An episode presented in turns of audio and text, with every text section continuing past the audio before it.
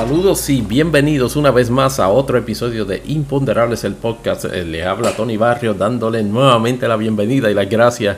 a este, podcast que hacemos con mucho cariño, este resguardado por este en este momento a través del servicio Anchor, donde pueden conseguir este todos los episodios anteriores e inclusive pues este de Imponderables el podcast. Eh, les, les, quiero anunciar este dentro de todas las noticias de que Imponderables el podcast ahora tiene su propia cuenta en la red Twitter Así que aparte de Tony Barrios underscore 24, también pueden este, seguir y,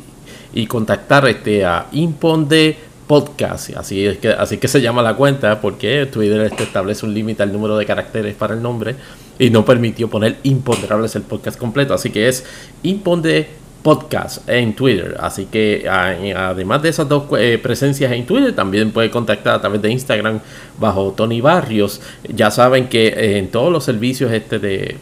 hosting de podcast pueden este, este, solicitar efectivamente este que les sea notificado cuando un nuevo episodio de este podcast este llegue eh, sea, sea subido y entonces lo pueden escuchar cuando cuando quieran obviamente no cuando estén usando equipo pesado este, de vuelta o más o menos a una rutina de, normalidad, porque les confieso este que a medida en que vamos, en que, en que se vamos este, llegando un poquito a poco retomando retomando el trabajo normal o retomando la normalidad en la, en la cotidianidad de los asuntos que hacemos, se, se, va apretando un poquito la cosa, pero es mi intención ciertamente dentro de lo posible, en el, en el tiempo libre que tengo, efectivamente darle continuidad a este podcast y el cual disfruto mucho hacer y disfruto también y agradezco pues que, que, me, que me escuchen y me den este feedback, dicho sea de paso, a la dirección imponderables dash podcast a yahoo.com. Vaya que ha pasado un montón de cosas durante los pasados nueve o diez días desde la última vez este que eh, eh, establecimos algunos asuntos en el episodio 16. En este episodio pues seguimos este nuestro formato que por lo pronto será el habitual de discutir una primera parte de noticias de Estados Unidos y luego este ir al mega circo que está montado en Puerto Rico que debo confesar que está, ha estado 20 veces más soci que lo que está pasando en, en Estados Unidos pero les confieso que en la primera noticia y lo más importante que ha ocurrido durante las últimas semanas, por lo menos en mi opinión, y obviamente mi intención no es abarcar este a totalidad todo lo que pasa en Estados Unidos. Pues necesitaríamos este un, podcast diario o un podcast de 4 o 5 horas y es el de, el de 2 horas y, y, hay gente que la estadística no me está dando buenas noticias sobre tanta cuánta gente lo está escuchando. Anyhow, en el, en el caso de, de, política de Estados Unidos, eh, evidentemente la administración de Joe Biden y con todos los sucesos este de tiroteos este que han ocurrido este año, mal contado, me parece que han ocurrido alrededor de cinco este, sucesos de, tiroteos masivos. Eh, particularmente este, este temprano, antes de que de, culminar el cuarto mes del año, la administración de Biden, justo antes de, en el periodo eleccionario, ya tenía como un elemento de campaña fuerte el establecer eh, elementos de control de, de, de, armas o de la obtención de armas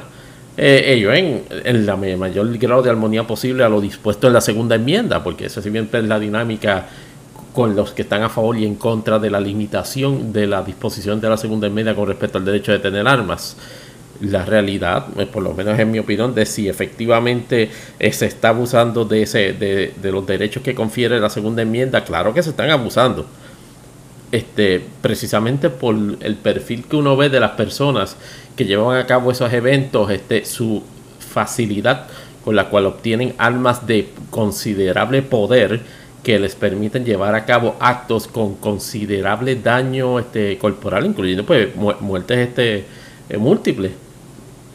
Algo ciertamente hay que hacer más allá de oraciones y buenos deseos el presidente Biden habría establecido eso como un postulado de su política pública y un postulado de campaña y entiende que la coyuntura está perfecta para empezar a concretizar ese tipo de acciones. Y en los pasados días emitió una orden ejecutiva que ha estado un poquito este, controversial, en la cual este, dispuso de varios, de varios asuntos que entiende el, Ejecutivo que están dentro de su marco de acción. Perdón, eh, uno de ellos es que dentro de los primeros 30 días le ordenó al Departamento de Justicia que le sometieran unas, reglas propuestas para ayudar a, detener la liberación o la proliferación de las llamadas ghost guns, o sea, de armas fantasmas. Eso básicamente este, son armas que se, se, fabrican con partes diferentes de, de, otras armas, este, o inclusive con, con otras partes que no necesariamente sean armas, pero precisamente por no estar formar, parte de un elemento común, o sea, de un objeto común del arma, no tienen un número de registro señalado. Eso permite ciertamente la fabricación, si se quiere, este, de, armas clandestinas, las cuales pueden ser usadas y no hay forma de, mantener un registro y respectivamente si la jurisdicción del estado donde se estén usando se mantiene un control férreo o no sobre ese registro de armas. Ese, es el primer, el primer asunto que el, presidente le pidió al Departamento de Justicia. Mira, trabájame un reglamento sobre, este, para, sobre cómo voy a, parar esa proliferación de ese tipo de armas.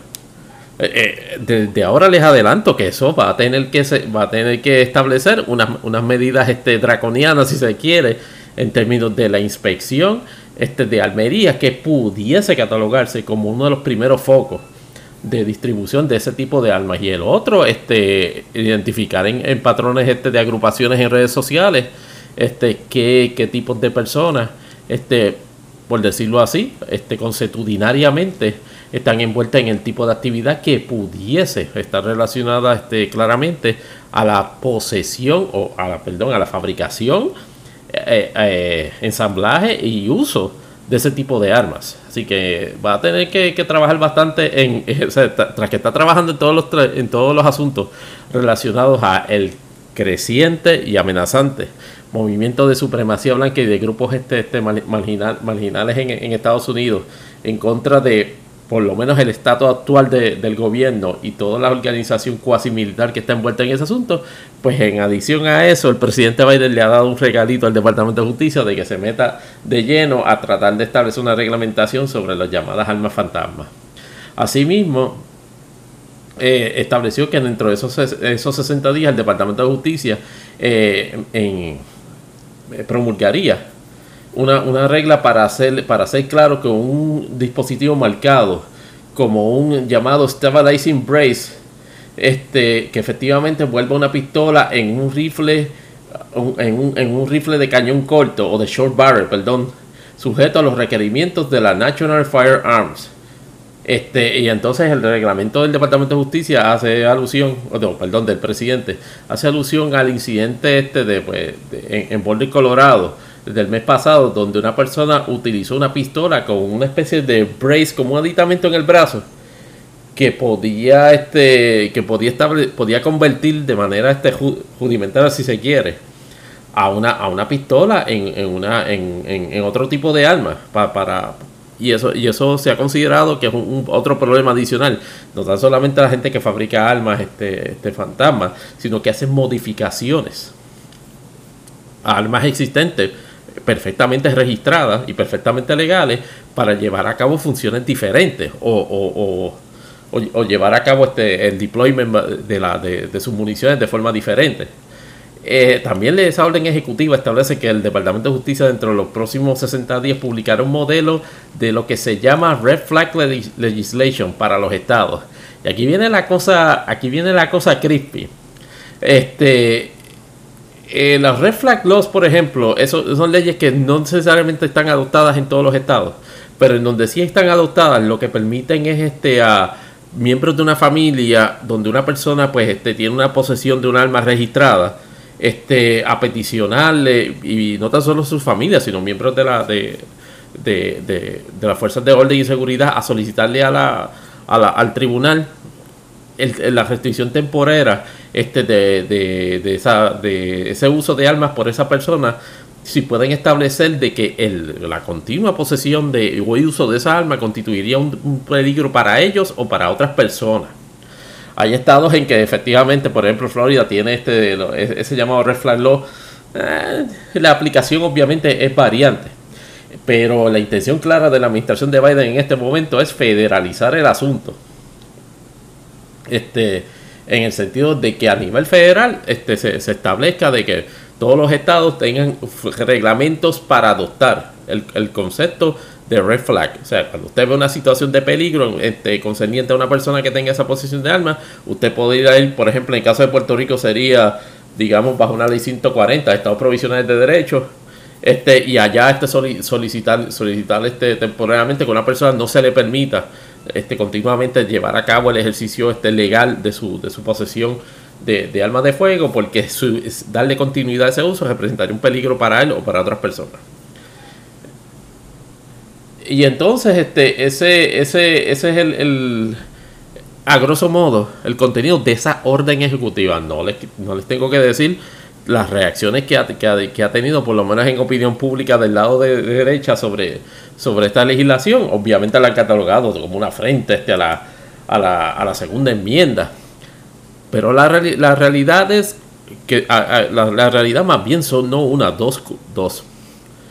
Si bien es cierto que es un principio o el inicio de una regulación, digámoslo así, clara este, o, diáfana para reglamentar el uso de armas, no resuelve del, todo el, problema de, de, la situación que se está viviendo, producto de la violencia eh, motivada por el descontrol del uso de armas de fuego. Lo que, lo que está tratando de establecer la, administración de, Biden con estas órdenes es parte de la premisa que puede identificar una fuente particular este, de la, de, en términos de forma y manera que las personas que llevan a cabo los actos de, de mass shootings o de tiroteos masivos en, Estados Unidos adquieren ese, este, este, armas de fuego para llevar a cabo esos eventos. El, el fin es loable, pero eh, entiendo que si eh, con esa orden ejecutiva nada más y con esos asuntos no necesariamente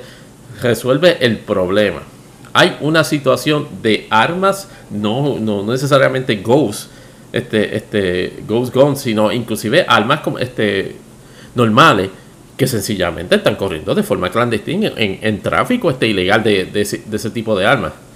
que se usan este diferentes subterfugios de acuerdo a la flexibilidad o de acuerdo al, al esquema este, este jurídico que está en los estados sobre la posesión de armas. Eso no, eh, esa parte no la considera la orden ejecutiva, pero en algún momento, eh, a través obviamente de su división del corto vaca y armas de fuego, este, el, eh, el, Departamento de Justicia va a tener que ser, yo entiendo yo, potenciado a niveles extraordinarios para trabajar precisamente con, ese asunto. Hay gente que dice que una forma más constructiva de eso es este, establecer una, amnistía en la cual pues todo el que entiende que tenga una, una, arma ilegal pues después le, entregue. Seamos, seamos realistas, en 2021 y como, como están las cosas en términos del, del manejo, del manejo de del manejo de violencia, bien sea, bien sea en forma defensiva o en forma ofensiva, yo entiendo que, eso va a ser un problema eterno. Mientras quede una sola arma de fuego, siempre va a haber una oportunidad de alguien de que la tenga de forma clandestina, aunque la tenga de forma legal también. ¿Qué, es lo que lo otro que, que, entiendo yo que sí sería más efectivo, que no necesariamente está tocando esta orden ejecutiva, y no descarto que lo toque, pero entiendo que la administración de Biden tiene que, tocarlo, tiene que federalizar lamentablemente, y esto tiene hasta cierto punto que ver con, la federalización de los red flag laws,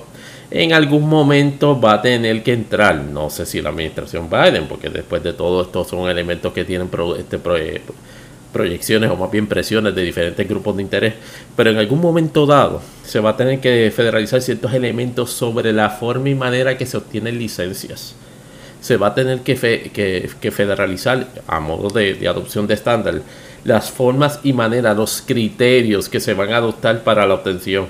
Por ejemplo, en, en, en, estados, por ejemplo, jurisdicciones como Puerto Rico, que se hacen este, este, eh, eh, exámenes de trasfondo este, sobre esa persona, este, conversaciones con vecinos, entrevistas este, a familiares sobre si esa persona es idónea para ejercer su derecho a segunda enmienda a tener a un arma de fuego debidamente registrada. En, otro, en otras jurisdicciones, sin embargo, este, bajo, bajo el crisol, digamos, de que se están usando para ciertas actividades deportivas de casa. Por ejemplo, en el estado de Florida, hasta hace, hasta, hace poquito, se podía adquirir este, un arma de fuego completamente este, hábil para disparar carga este, este letal, o por decirlo así, carga capaz de, matar a un ser humano en una situación no necesariamente provista para el uso para el cual originalmente se concibió. En Walmart, en el, área, de, en el área de cacería. ¿Qué fuerzas fueron las que movieron a Walmart a sacar este, ese tipo de armas? No fueron las reglamentaciones este, estatales, los diferentes estados, en la presión pública. Porque se, porque se ha asociado a sitios como, como Walmart en los Estados Unidos y otros tipos de tiendas como este, este recuerdo para personas que, que puedan adquirir un arma de manera muy rápida y llevar a cabo este comisión de delitos con eso. Representaría ciertamente esas eh, disposiciones en unión a las ya anunciadas a, la orden ejecutiva una afrenta al, al, a la segunda enmienda o al debido uso de, de, armas. Mi, mi, percepción es que no. Yo puedo entender inclusive las preocupaciones de la, de la gente que promueve eso, porque después de todo, muchas personas, si bien es cierto que han estado este, sujetas a actividades o más bien a situaciones donde se ha abusado, del derecho a, poseer armas. La realidad es que mucha gente, mucha, mucha, mucha gente ejerce ese derecho este con la mayor prudencia y responsabilidad ciudadana. Dentro del contexto constitucional yo no creo que se vaya a eliminar bajo ninguna circunstancia, pero un control sobre la idoneidad de, de la cual se pueda ejercer ese, ese derecho, eso sin lugar a dudas debe venir, porque hay una correlación entre personas que no deben tener armas de fuego porque están propensos a cometer ciertos actos y los actos que, son cometidos precisamente por personas este, de esa, de, en ese tipo de situación particular que cometen, que, que usan ese tipo de armas. Claro que, claro que sí, que hay gente que puede evolucionar en el carácter de acuerdo a las circunstancias y que pueda haber este, adquirido de forma legal este, un arma de fuego y de momento este, caer en una situación donde se envuelva involuntaria o voluntariamente en el uso ilegal de la, de la misma. Mi percepción es que, por lo menos de lo que yo he visto, es, los casos menos. La, gente, la, estadística ha demostrado que la, la, mayoría de la gente que, está, que, lleva a cabo ese tipo de, de, acciones siempre está usando esas armas de fuego en un contexto completamente ilegal. Y gente que ciertamente utiliza ese tipo de armas en un contexto legal, en la mayor, en, en términos de probabilidad, no caen en un patrón de conducta que los lleve a hacer eso. ¿Cuál es el problema? No que todo, no, no, no, el problema no es el acceso a las armas. El problema es la evaluación este de edad de quien las tiene. Ah, que eso crea una limitación en el derecho. Es que todo el derecho a tener armas no es absoluto. Es como el de la expresión. Está sujeto a elementos de ley y orden. Así que en ese sentido la administración de Biden está haciendo, por lo menos, en, en yo no había visto un, esfuerzo así este tan, tan claro desde precisamente David Clinton en el crime bill de efectivamente tratar de parar esto o tratar de establecer un, algún grado de control que si lo vaya a obtener tomando en consideración las objeciones que tienen este elementos de política conservadora o política de derecha en el, en el Partido Republicano pues yo, yo, yo, lo, yo, yo dudo que, el, éxito que vaya a tener no creo que vaya a crear una dinámica diferente o a transformar ese derecho a tener armas. Pero por lo menos va a poder, va a poder establecer lo que yo llamo los building blocks para legislación futura este, sobre, sobre, sobre adoptar a, modo federalista o más bien a nivel federal este, la reglamentación sobre la forma en que se solicitan las licencias para usar para obtener, para aportar armas de diferentes tipos. Nótese también, y como último comentario sobre este issue, la administración de Biden, en, por lo menos en esta orden ejecutiva, aparte de los ghost guns, no ha trabajado el asunto precisamente de la proliferación de armas de alto poder este, para uso personal. Que estamos claros de que por más este, fuerza que pongan la gente, los, amigos este, que apoyan este, la segunda enmienda, no ha sido en términos de opinión pública justificable el elemento de que gente tenga este armas de tal poder que pueda este, desmembrar a, este, a seres humanos este, este, de forma casi inmediata, cuando en realidad lo que están es llevando a cabo deportes de cacería o, de, o deporte o, otros deportes. Ah, que en el contexto de, mi, de, de, de, de, segunda enmienda yo tengo derecho a armarme de la mejor manera posible para repeler cualquier tipo de invasión este, a, mi, a, mi, a mi propiedad o amenaza de vida eso ciertamente es así, pero es solamente el Estado el que tiene la capacidad de, mantener ejércitos por, esa misma disposición constitucional. Y a veces escucho a los amigos de la segunda enmienda este, olvidárseles ese, ese pequeñísimo detalle. Usted puede armarse como la ley se lo permita, pero usted no puede tener un ejército privado. El ejército lo corre el Estado. Y cuando haya una, y cuando haya una, una agresión sobre vida o propiedad que conlleve la intervención de mayor poder de, de resistencia, se supone que existan los mecanismos en todas las esferas de jurisdicción para que efectivamente se utilicen esos elementos de mayor alcance, de mayor poder, de posesión de quién? Del Estado en ese, en ese contexto. O sea, bajo esa premisa, bajo segunda enmienda, quién sabe si la tecnología en un futuro diría, ah, no, pues yo tengo derecho a tener mi propio, este, mi, mi, propio este lanzador de, de, misiles, de mini misiles nucleares. Entonces, se, se, se, oye, se oye, se oye insensato, pero bajo esa premisa es que se actúa, o bajo esa premisa es que se enalbola el, el argumento. Que cómo vaya a parar esto en, en, el futuro, particularmente en este hecho de la orden ejecutiva, ya veremos, porque después de todo es una orden ejecutiva, no tiene la oportunidad el Congreso, en las esferas de poder del Partido Republicano por lo menos, de tratar de invalidarla. Pudiese haber un reto judicial a disposiciones de esa orden. Hasta ahora no lo hemos visto, pero cuando lo veamos, examinaremos ese asunto aquí en Imponderables el podcast. Y el otro asunto que está dando candela en, Estados Unidos, obviamente en, un contexto un poquito más chismográfico, pero si por ser este un, este, un funcionario público este no, no necesariamente menos importante o más, o más controversial, la saga de Mike Gaetz, este, el representante de Florida, en el cual se, no necesariamente no está acusado, pero se le está relacionando con una situación donde aparentemente, como me a comentar en, episodios anteriores, eh, eh, se volvió en actividades donde aparentemente estuvo relaciones sexuales con menores de 21, eh,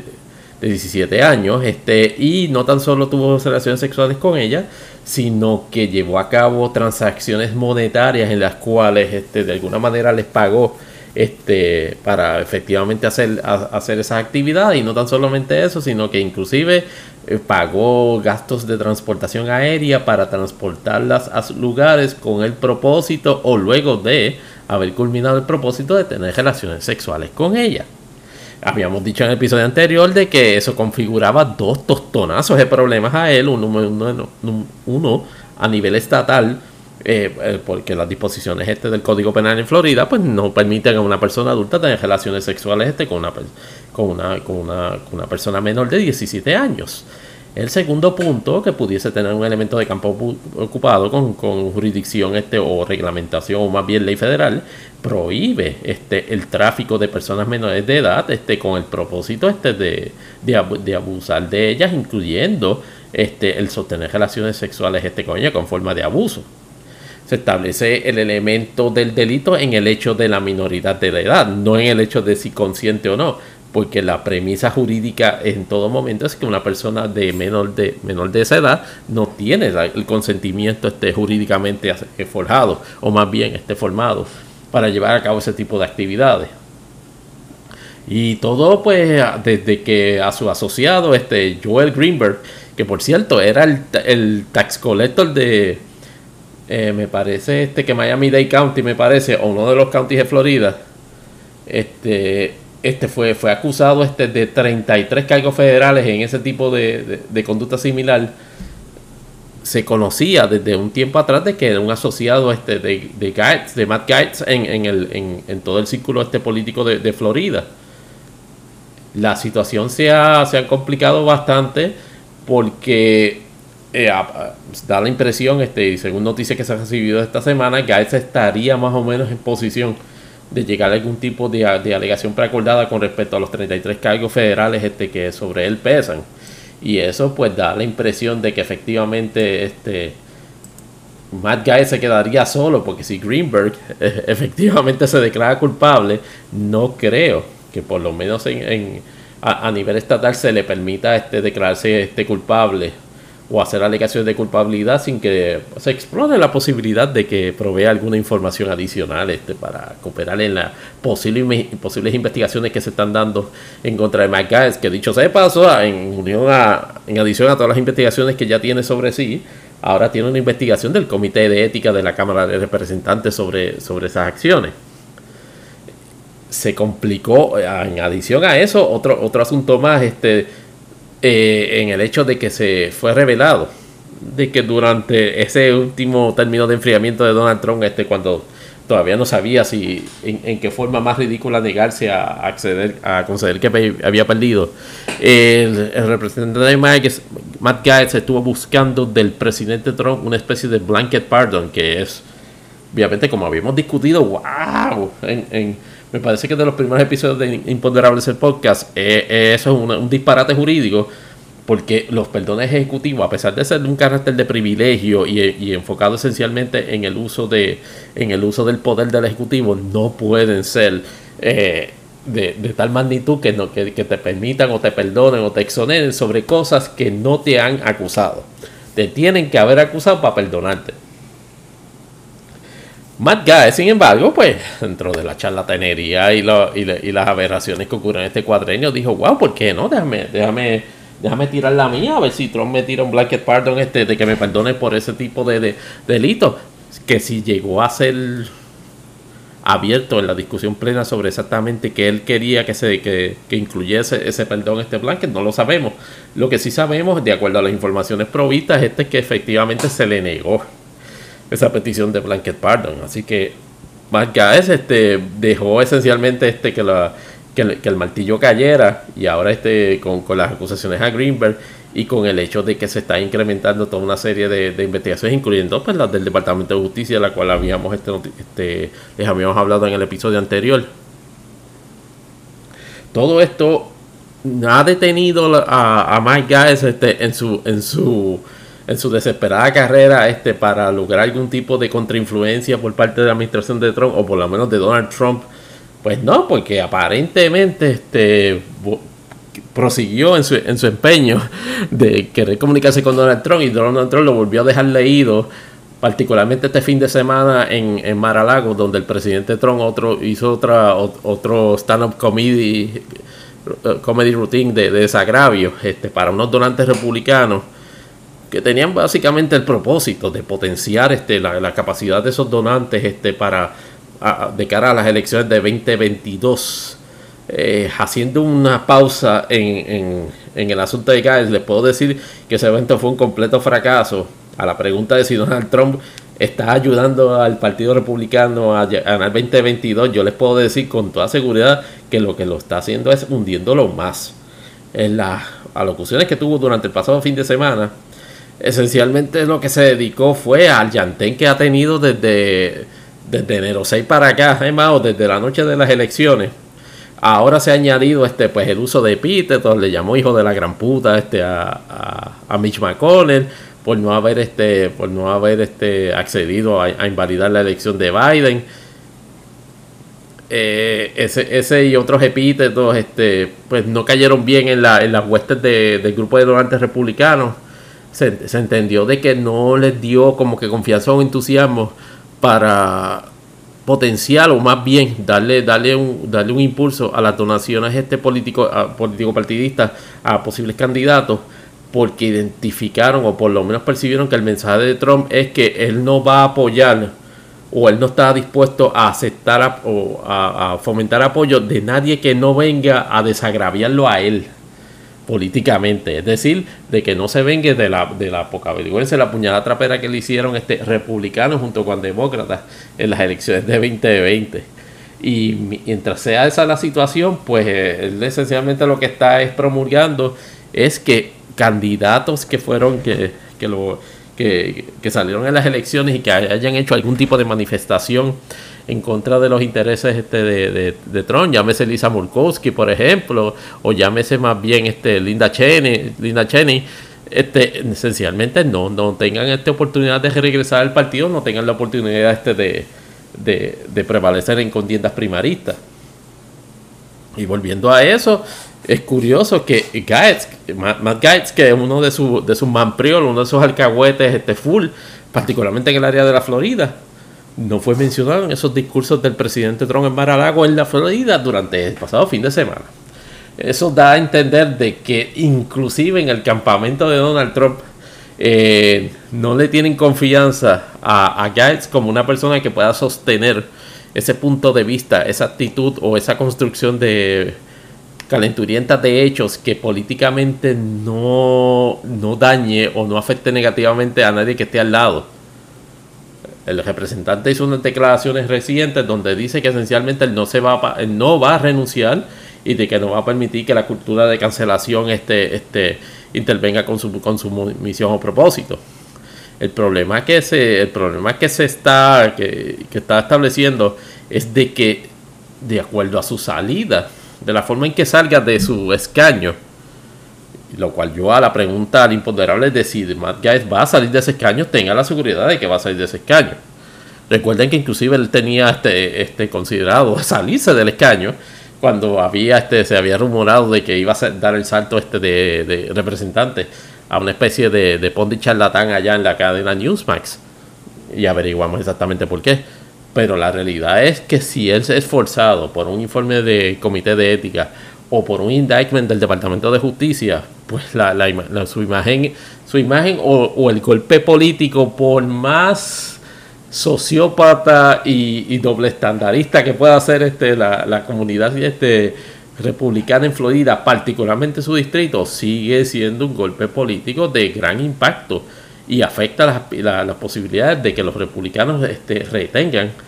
ese escaño en, la, en, las elecciones de 2022. Y eso es bien importante porque la mayoría, la mayoría de los demócratas es de menos de, de cinco votos ahora mismo y en la medida que cualquier escaño esté afectado por una posibilidad de que se pierdan esas elecciones de 2022, permite una, una, extensión del control este de, los demócratas en la Cámara de Representantes hasta 2024. Así que en ese sentido, este Gaetz le, complica, le complica bastante el asunto a, a, los republicanos, también complica este, la situación, porque en, lo que yo llamo Florida Politics, eh, ya mismo van a tener que gente que no ha querido como que expresarse mucho de ese asunto. Saludos Ron DeSantis, saludos este, Rick Scott. Van a tener que en algún momento eh, expresarse sobre ese asunto. Y si esperan a que esencialmente les caiga este, una notificación, este, una, una notificación de, digamos, este, de, de voto, de voto de expulsión o una notificación de indictment por el Departamento de Justicia, mal parados los veo. En términos de, de política de Florida. Yo entiendo que en algún momento antes de que lleguemos a verano voy a escuchar o leer de esos dos seres este, tan, tan exquisitos eh, declaraciones de repudio a esa, esa, conducta y que yo sé que mi amigo pues este puede pues, este hay presunción de inocencia pero eso no se puede permitir en el, Partido Republicano y bla bla bla bla bla bla ¿Qué, qué, esperamos que, que, ocurra este sobre ese issue? Lo veremos próximamente, pero por lo, por lo pronto la controversia se sigue calentando. Gael se queda este, aislado en, en, el presente y lo más seguro queda completamente desolado en el futuro, tanto en su futuro político como en su futuro personal, incluyendo el cese de sus libertades este, constitucionales. Mientras tanto, este, el otro issue este, que ha copado la atención a, nivel inclusive mundial, este, yo he visto canales este, como BBC transmitiendo la... Estamos hablando de un canal de noticias internacional, pero con base en Inglaterra. El juicio de la persona este que, mató este, eh, a, George Floyd, este, de, eh, Derek Chauvin. Eh, como, como recordarán, el, el verano pasado, pues fue una de las personas este que, que intervino este con, con George Floyd este, en Minneapolis, en una detención que tuvo un origen precisamente en el, eh, una queja, una querella que, que, habían este, dicho por voz, en el sentido de que, de que George Floyd le había dado un billete de 20 falsos a un establecimiento este cercano allí, un convenience store cercano, y la intervención con los agentes, este, pues, fue filmada en video y le ha dado la vuelta al mundo en grotesca, este, por decirlo así, representación de cuál es la situación actual, tanto social como en el, como, como en la como en el en la forma en que en los elementos de ley y orden, si se quieren llamar, si todavía se pueden llamar de esa manera, tratan a, a, a, las personas, este, basados inclusive en, en, estereotipos, este, en, en, en, prejuicios raciales de tal, de tal gravedad y magnitud que son capaces de justificar el asesinato este de, de, una persona, como en el caso de George Floyd. Y durante las pasadas semanas o los pasados días ha transcurrido el juicio, que por lo menos en el momento que estamos grabando este, este episodio, está por, por finalizar, o por lo menos la parte este del Ministerio Público eh, en ese caso. Y algo ha quedado bien claro, particularmente en la, prueba que se ha presentado. No ha habido un elemento que haya podido sacar de duda o haya traído un elemento de duda sobre la forma y manera que murió George Floyd y la forma y la identidad de quién, si alguien se lo causó. Y en eso pues la, la, defensa este de Derek Chauvin está, ha tratado de alguna manera establecer de que, de que George Floyd estaba de alguna manera este, intoxicado o alterado su organismo por, la, por el consumo de algún tipo de droga particular mientras estaba en la tienda de, este, de conveniencia. Este, antes que se ese evento, han tratado de establecer este, en el, los contrainterrogatorios, inclusive a varios, a varios peritos, de que realmente George Floyd no murió por asfixia, haberle este sido, este, por decirlo así, su cuello este triturado este, por, la, por la rodilla del de la, de la gente Chauvin, sino más bien por el efecto este, este narcótico de, la, de, la, de las drogas que pudo haber estado en el organismo de George Floyd al momento este de, su muerte. No ha sido para nada este convincente, este, o por lo menos no ha sido exitoso esas acciones del, del, del acusado. Y entonces, este, a, lo que sí ha sido consistente es este, de que todos los elementos de de, de las imágenes que se ven en el video han sido corroborados, de hecho, han sido corroborados a, niveles aún mayores en términos de la intencionalidad que el, agente este Chauvin y los demás agentes de la policía de Minneapolis intervinieron este, con, con George Floyd. Lo que no ha quedado claro, y obviamente no es un elemento de la prueba que está presentando el Ministerio Público, es qué motivo, si alguno, qué motivo, si alguno, tuvo Chauvin para efectivamente aplicar fuerza mortal al señor Floyd cuando lo, cuando lo estaba deteniendo. Previo al, a, este, a este juicio, siempre se ha establecido de que de alguna manera Floyd y Chauvin se, se, conocían. Nunca han establecido, sin embargo, si esa era una relación este, antagonizante por el mero hecho de, de ser policía y el ser una persona que quizás estaba sujeta este, a, la, a, las intervenciones constantes de, la policía, de la policía en su comunidad, eh, nunca, nunca han podido establecer eso, ni han establecido la cuestión del,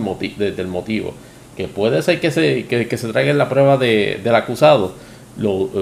lo, dudo, porque eh, francamente yo veo poco probable este, de que el propio Chauvin se siente a declarar, porque realmente la prueba, la, la prueba sobre hecho ha estado incontrovertible y los videos más, más que levantar dudas sobre si efectivamente ocurrió de la manera que ocurrió, los testimonios lo que han hecho es que le han dado más carne todavía, le han dado más sustancia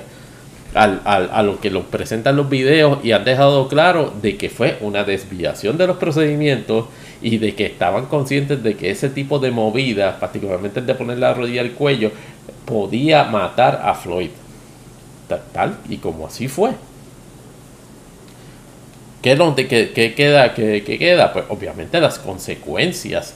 el impacto en la comunidad de la forma y manera en que se resuelve este caso. Y aquí ya ustedes saben por dónde yo voy, ¿verdad? Este caso pudiese convertirse en un Rodney King Part 2. Oh, yes. Se pudiese convertir en, un Rodney King Part 2.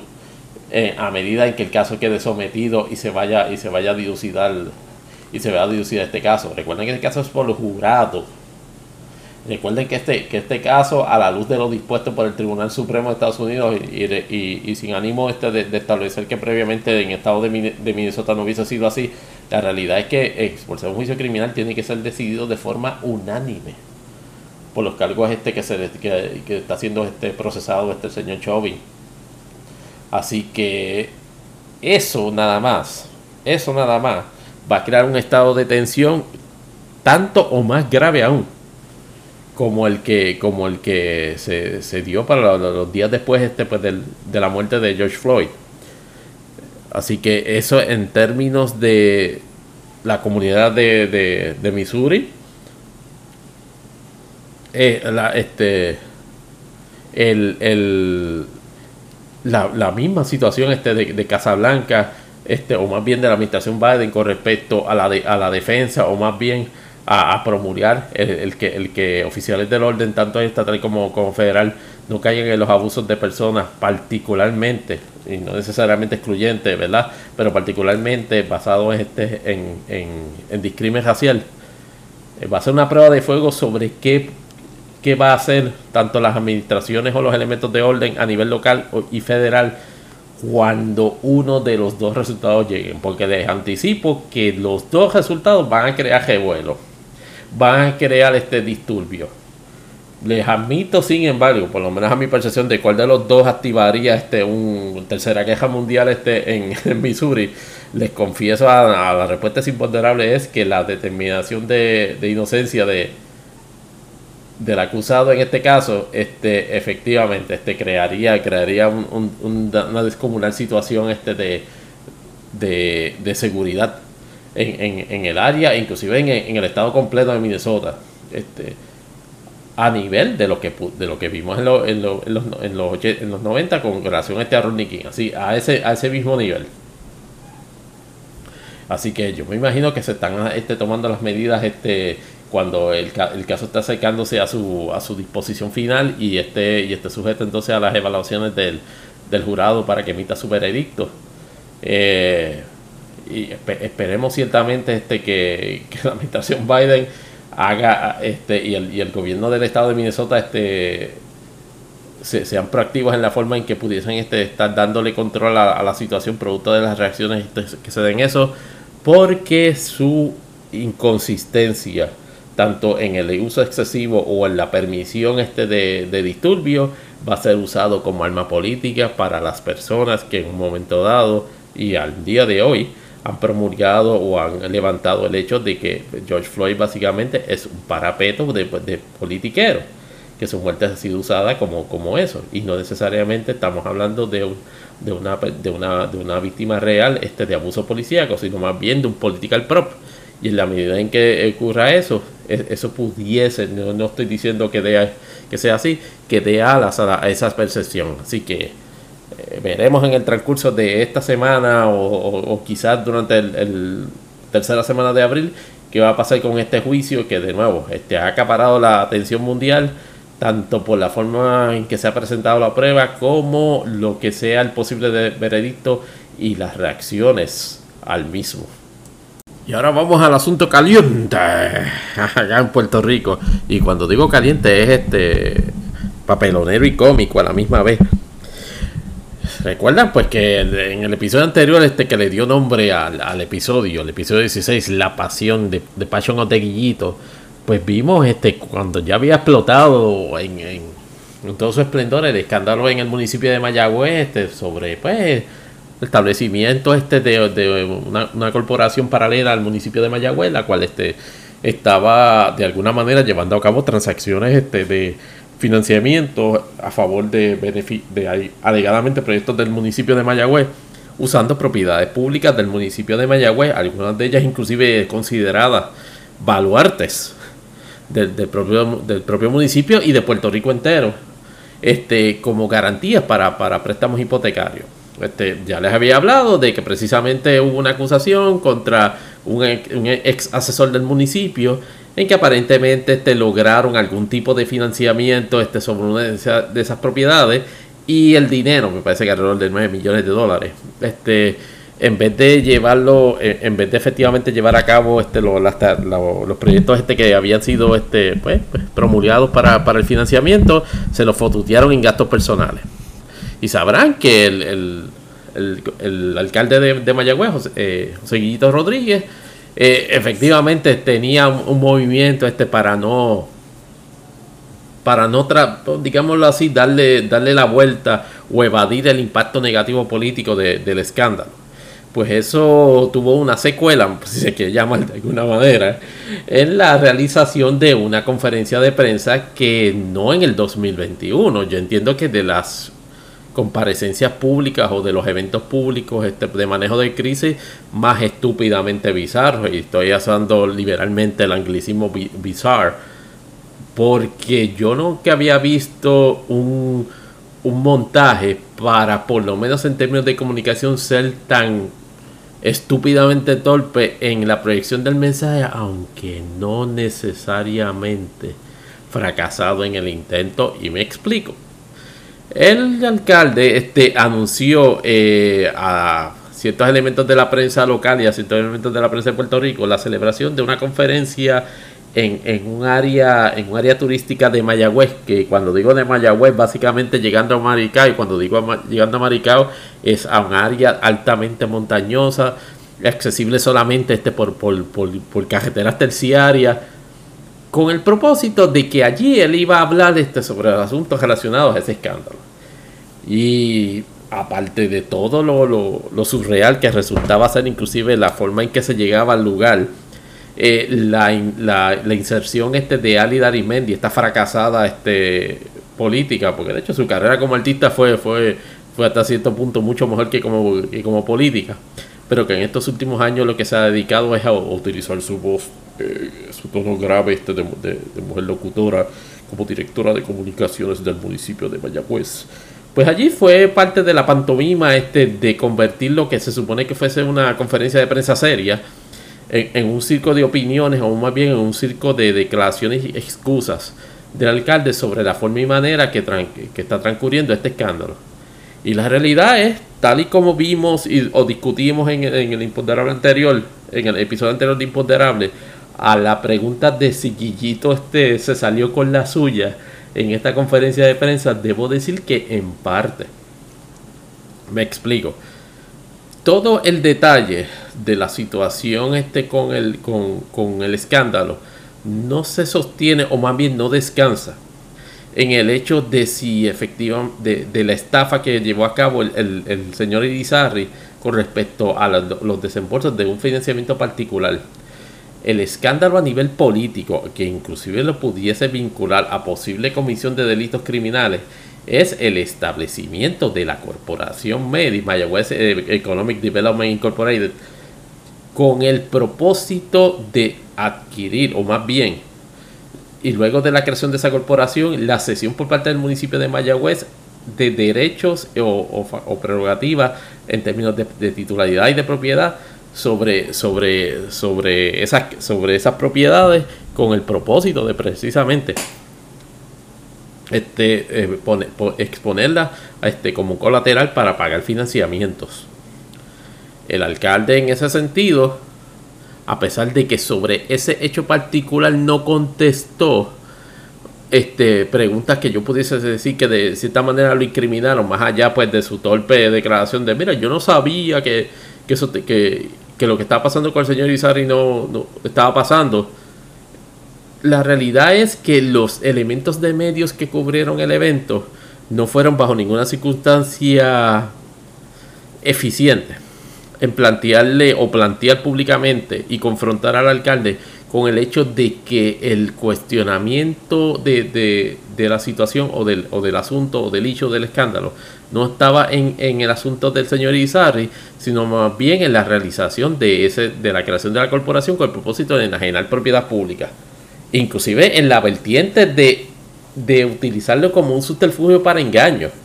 Este, en caso de que los que hubiesen otorgado previamente el financiamiento intentasen cobrar y el municipio levantar de que las facultades que se había abrogado la corporación para enajenar este, esos bienes eran ilegales porque esas son las dos vertientes en las cuales pudiese hallarse este, al, alcalde este, pues, incurso en, en delitos.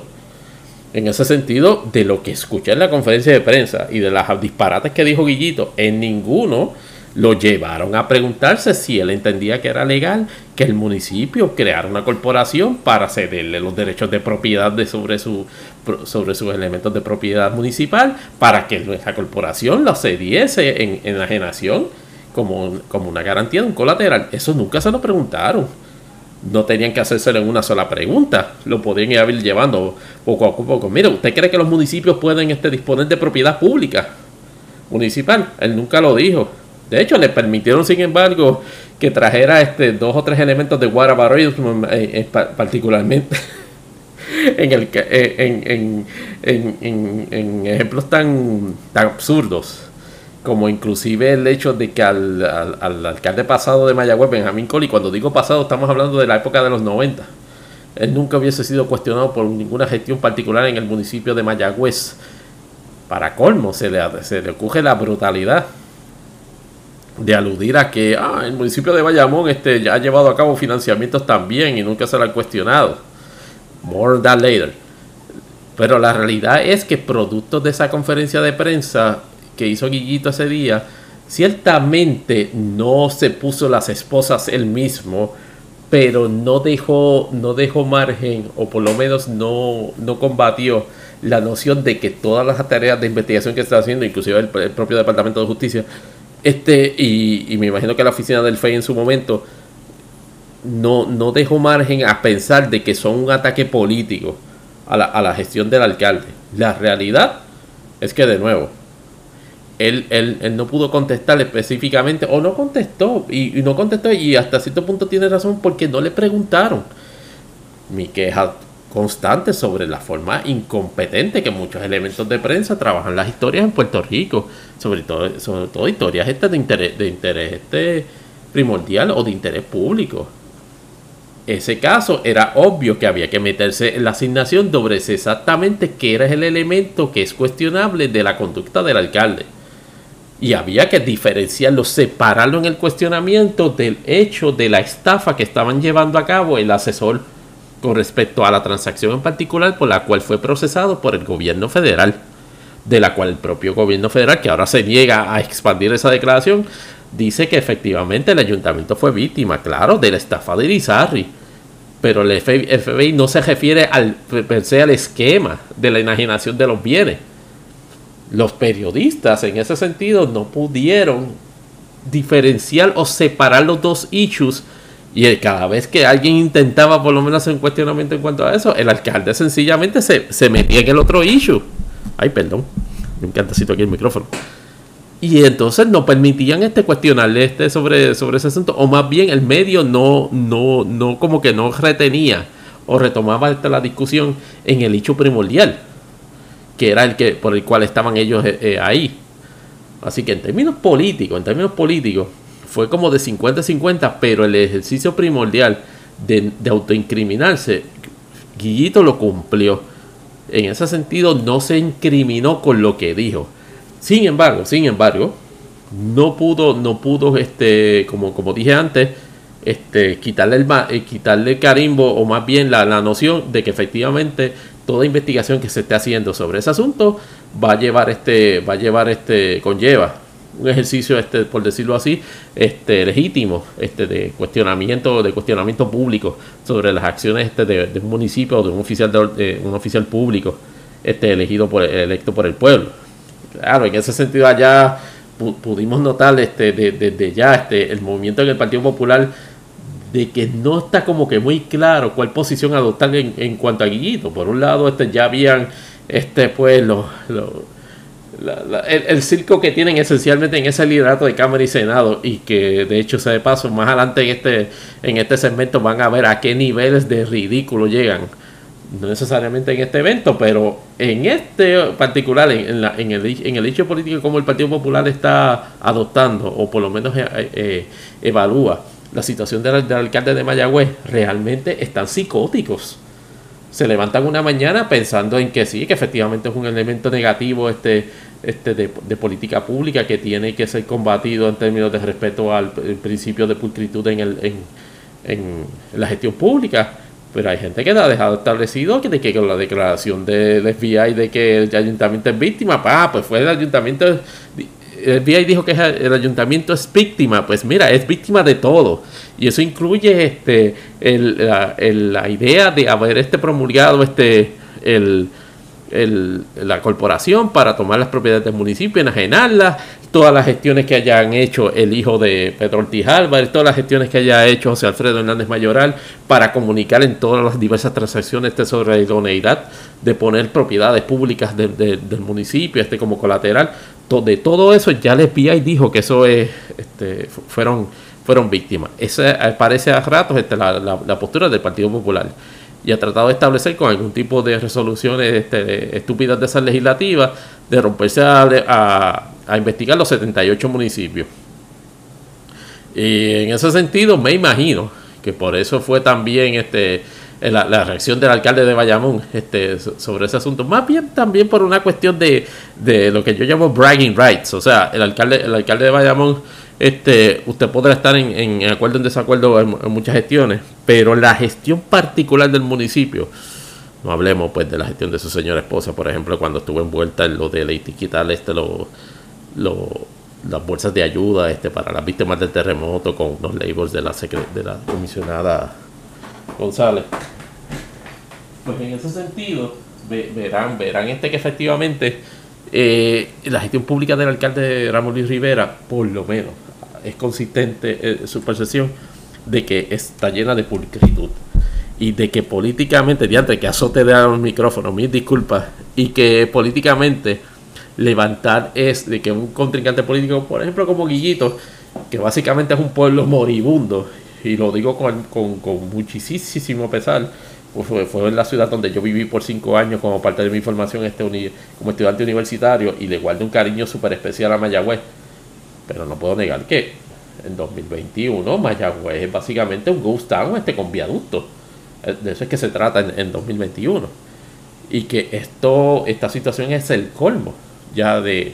de la, de la, de, la hecatombe de Mayagüez como ciudad que políticamente se, se Guillito aprovechara la, ocasión para establecer un elemento de distracción con, con una especie de, de, falsa equivalencia con el, con el, municipio de Bayamón, muy hábil en términos políticos, pero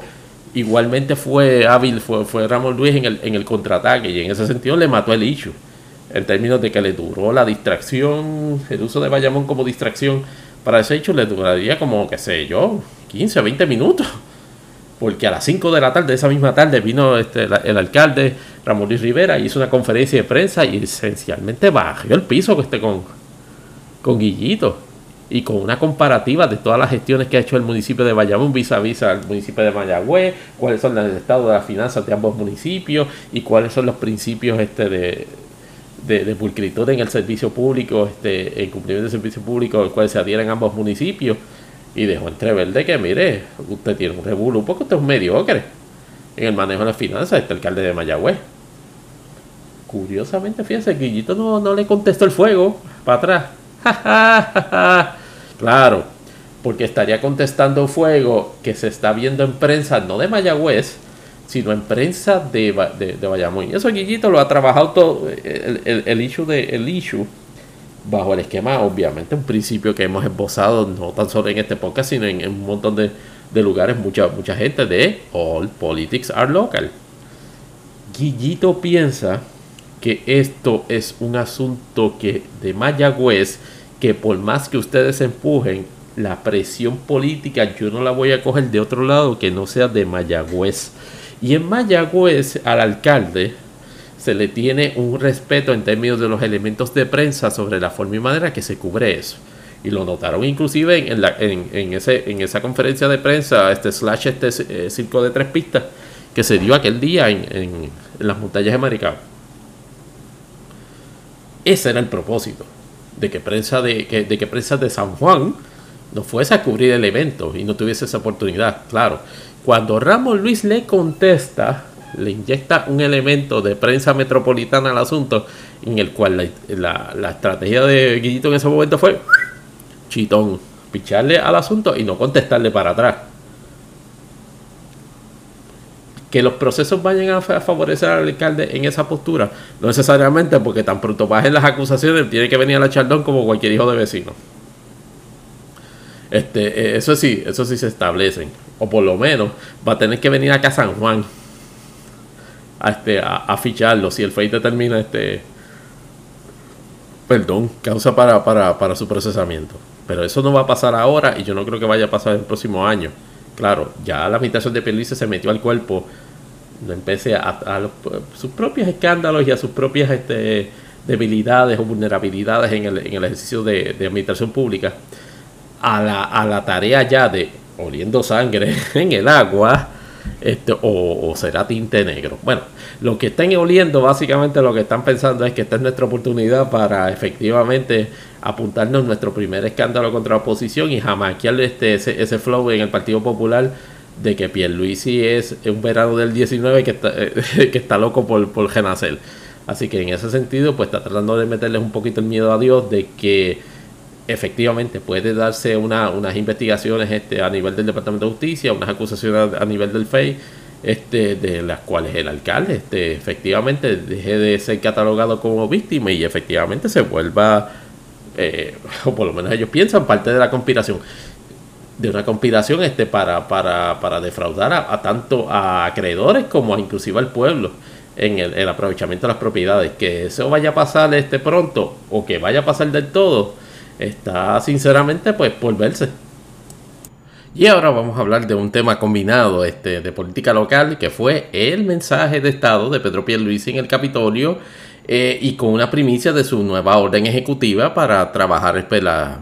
controlar la epidemia del COVID en Puerto Rico. ¿Y por qué digo híbrido? Porque efectivamente este, su mensaje de Estado lo comenzó con un adelanto de esa orden ejecutiva.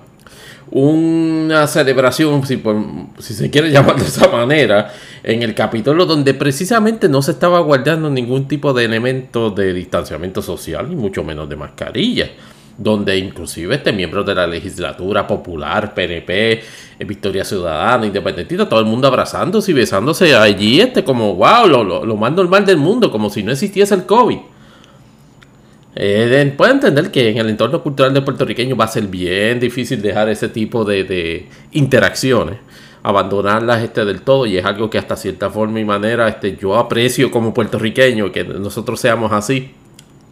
Sin embargo, cuando se trata de figuras públicas y figuras de gobierno que deben proyectar el mayor grado de adhesión a las leyes y precisamente al ejemplo para, para ayudar a, resolver crisis, nunca ha sido para mí un buen este cuadro. El que, el que legisladores y, y líderes del país estén en ese tipo de actitud, este, particularmente por un procedimiento protocolar y de ceremonial. Porque si se dijese que es un asunto informal, el que la cuestión del mensaje de Estado, mira, no lo es, o por lo menos eso es lo que pretenden proyectar, de que es un acto ceremonial este importante, porque el gobernador le está comunicando a, a, los cuerpos legislativos este, precisamente la situación con respecto al país y hacia dónde va. Pero eso no fue el ejemplo que se siguió. El que se siguió fue el de pompa y circunstancia, como dicen en el anglicismo. Y el, el, gobernador Pierluisi, en términos generales, puedo decir de que su mensaje fue, fue de, proyección positiva, con algunos este, episodios este medio, medio, medio loquillados, que no necesariamente él es el que estuvo envuelto en el asunto. Pero en lo que respecta al mensaje per se, de los primeros elementos que tocó en ese, en ese mensaje, pues fue lo de los anuncios que estaba adelantando con respecto a restricciones del COVID-19 y esencialmente lo que había hablado es, este, es de, retomar el toque de queda nuevamente para las 10 de la noche y, eh, y eh, no permitir este, la realización este, de cierto tipo de actividades que la, que la pasada orden ejecutiva había permitido hasta el pasado mes de, de, hasta principios de la semana, inclusive. Adelantó con alrededor de dos o tres días la orden ejecutiva y el propósito del mensaje en esa primera instancia fue anunciarlo eh, haciendo hincapié de que había, de que ya había recibido información del Departamento de Salud, en el sentido de que ve los contagios y el nivel de positividad, es decir, este de, de número de personas que salen positivos en, todo tipo de pruebas del COVID está, está aumentando en términos de porcentaje. Y él estableció este, como primera parte de ese mensaje que la determinación de adelantar la orden ejecutiva era con el propósito de establecer esos controles. Eh, a renglón seguido fue, procedió a hacer toda una serie de anuncios este, sobre asignaciones presupuestarias de carácter billonario. Claro, porque Puerto Rico está participando de las disposiciones del American Rescue Plan este de, la administración Biden y se podía dar el lujo de hacer así, de, identificar asignaciones de cientos de millones de pesos y hasta cerca de un billón en varias este de, de las posturas, este, un reconocimiento este de que encaja, este se tiene casi un casi 10 mil millones de dólares. Eh, en ese sentido, pues la combinación de ambas entradas pudiese tener a Puerto Rico este, fácilmente, en, por lo menos para este año fiscal o para los próximos dos años fiscales, en, alrededor de casi 20 billones de pesos en términos este de, de, presupuesto, lo cual es una cuantía grande. Y ya ustedes saben lo que produce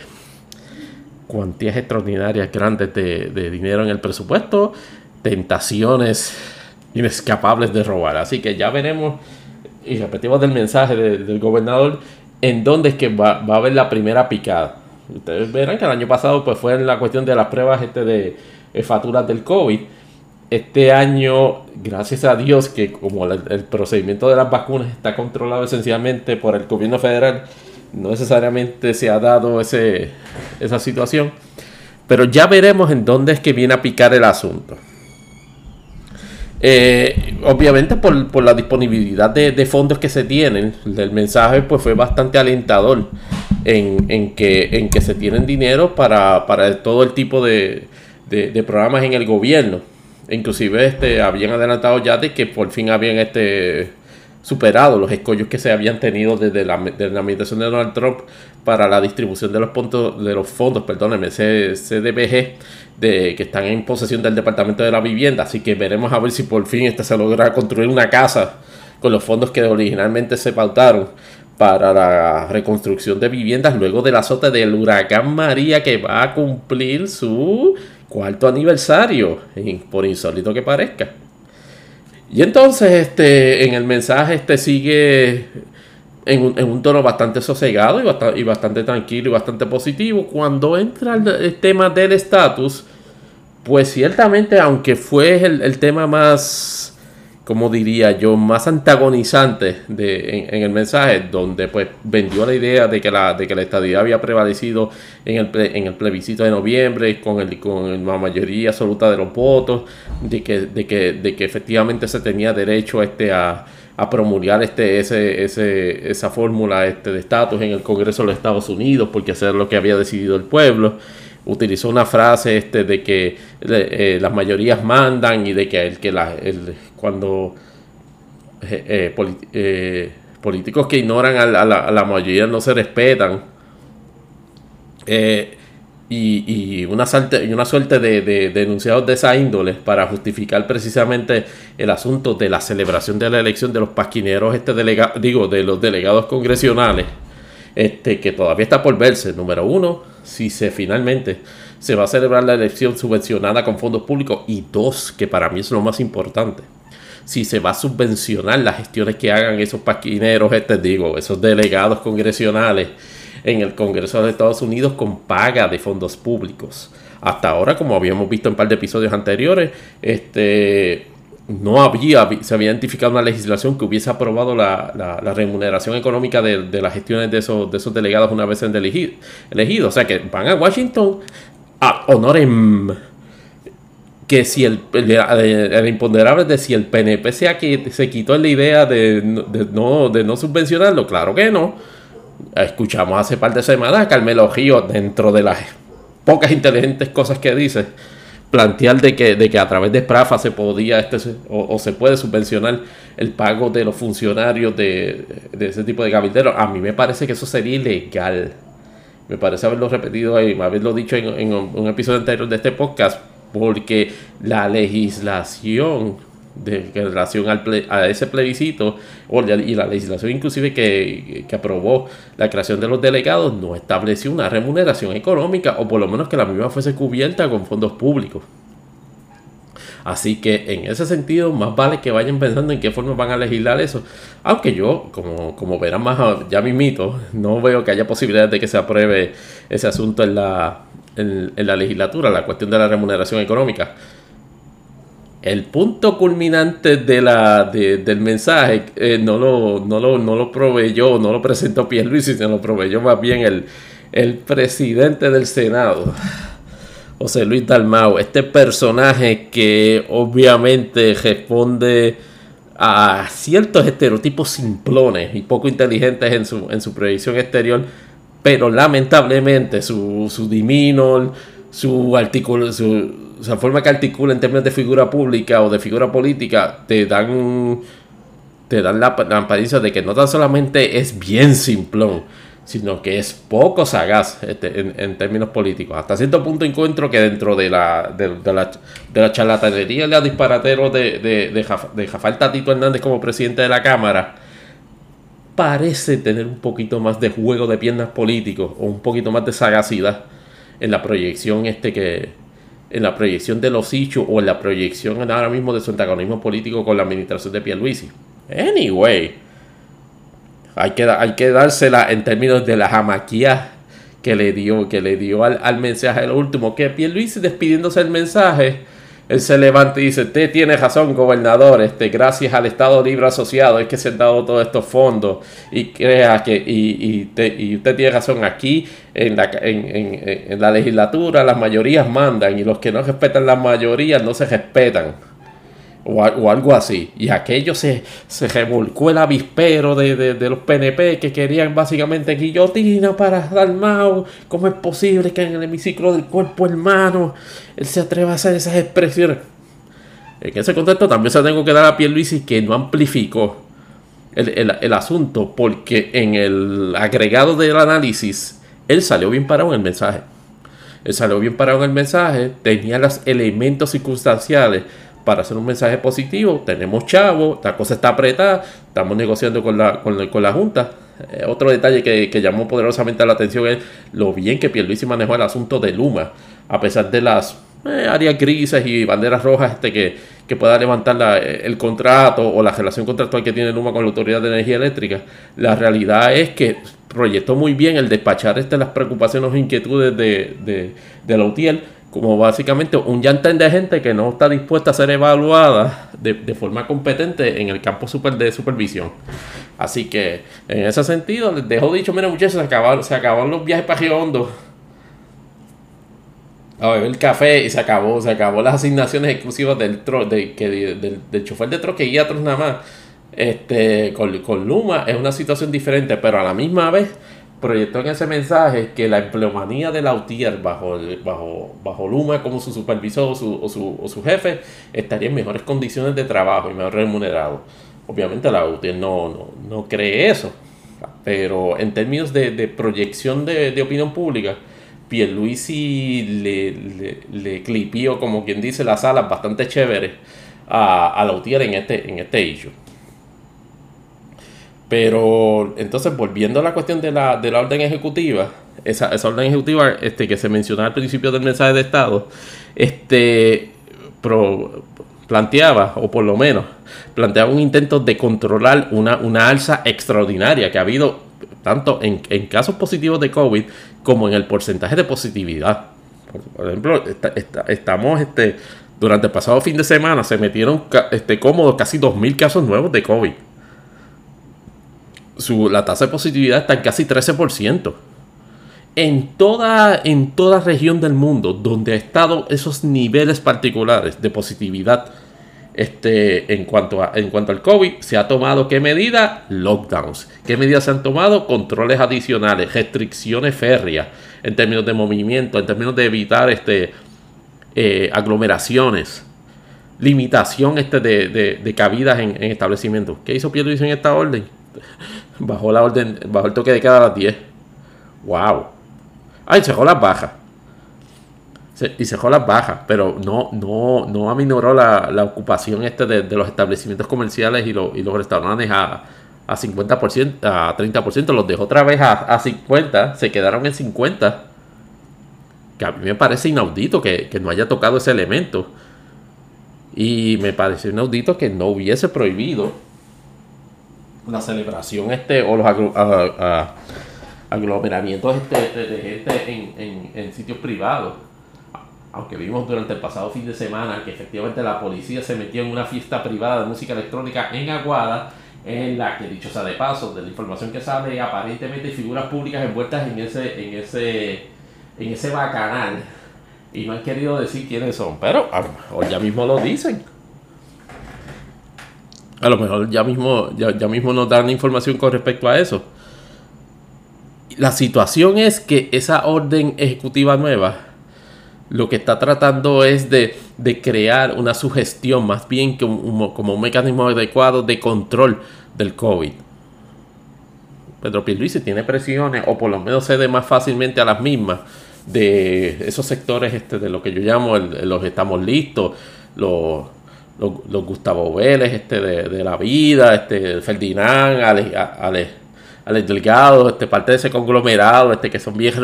bien este, recompensados este, por sus proyecciones de mensajes en medios con respecto a efectivamente no, está, está, listo todo, este, poder, poder, podemos este, empezar a trabajar, olvídense del trabajo remoto.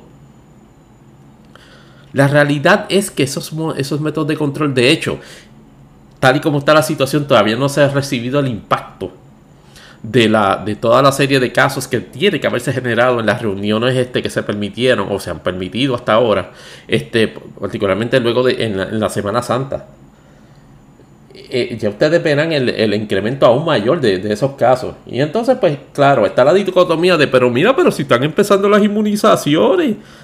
¿por qué tú piensas, porque tú piensas que, que, no se debe dar la oportunidad precisamente a abrir? Porque el proceso requiere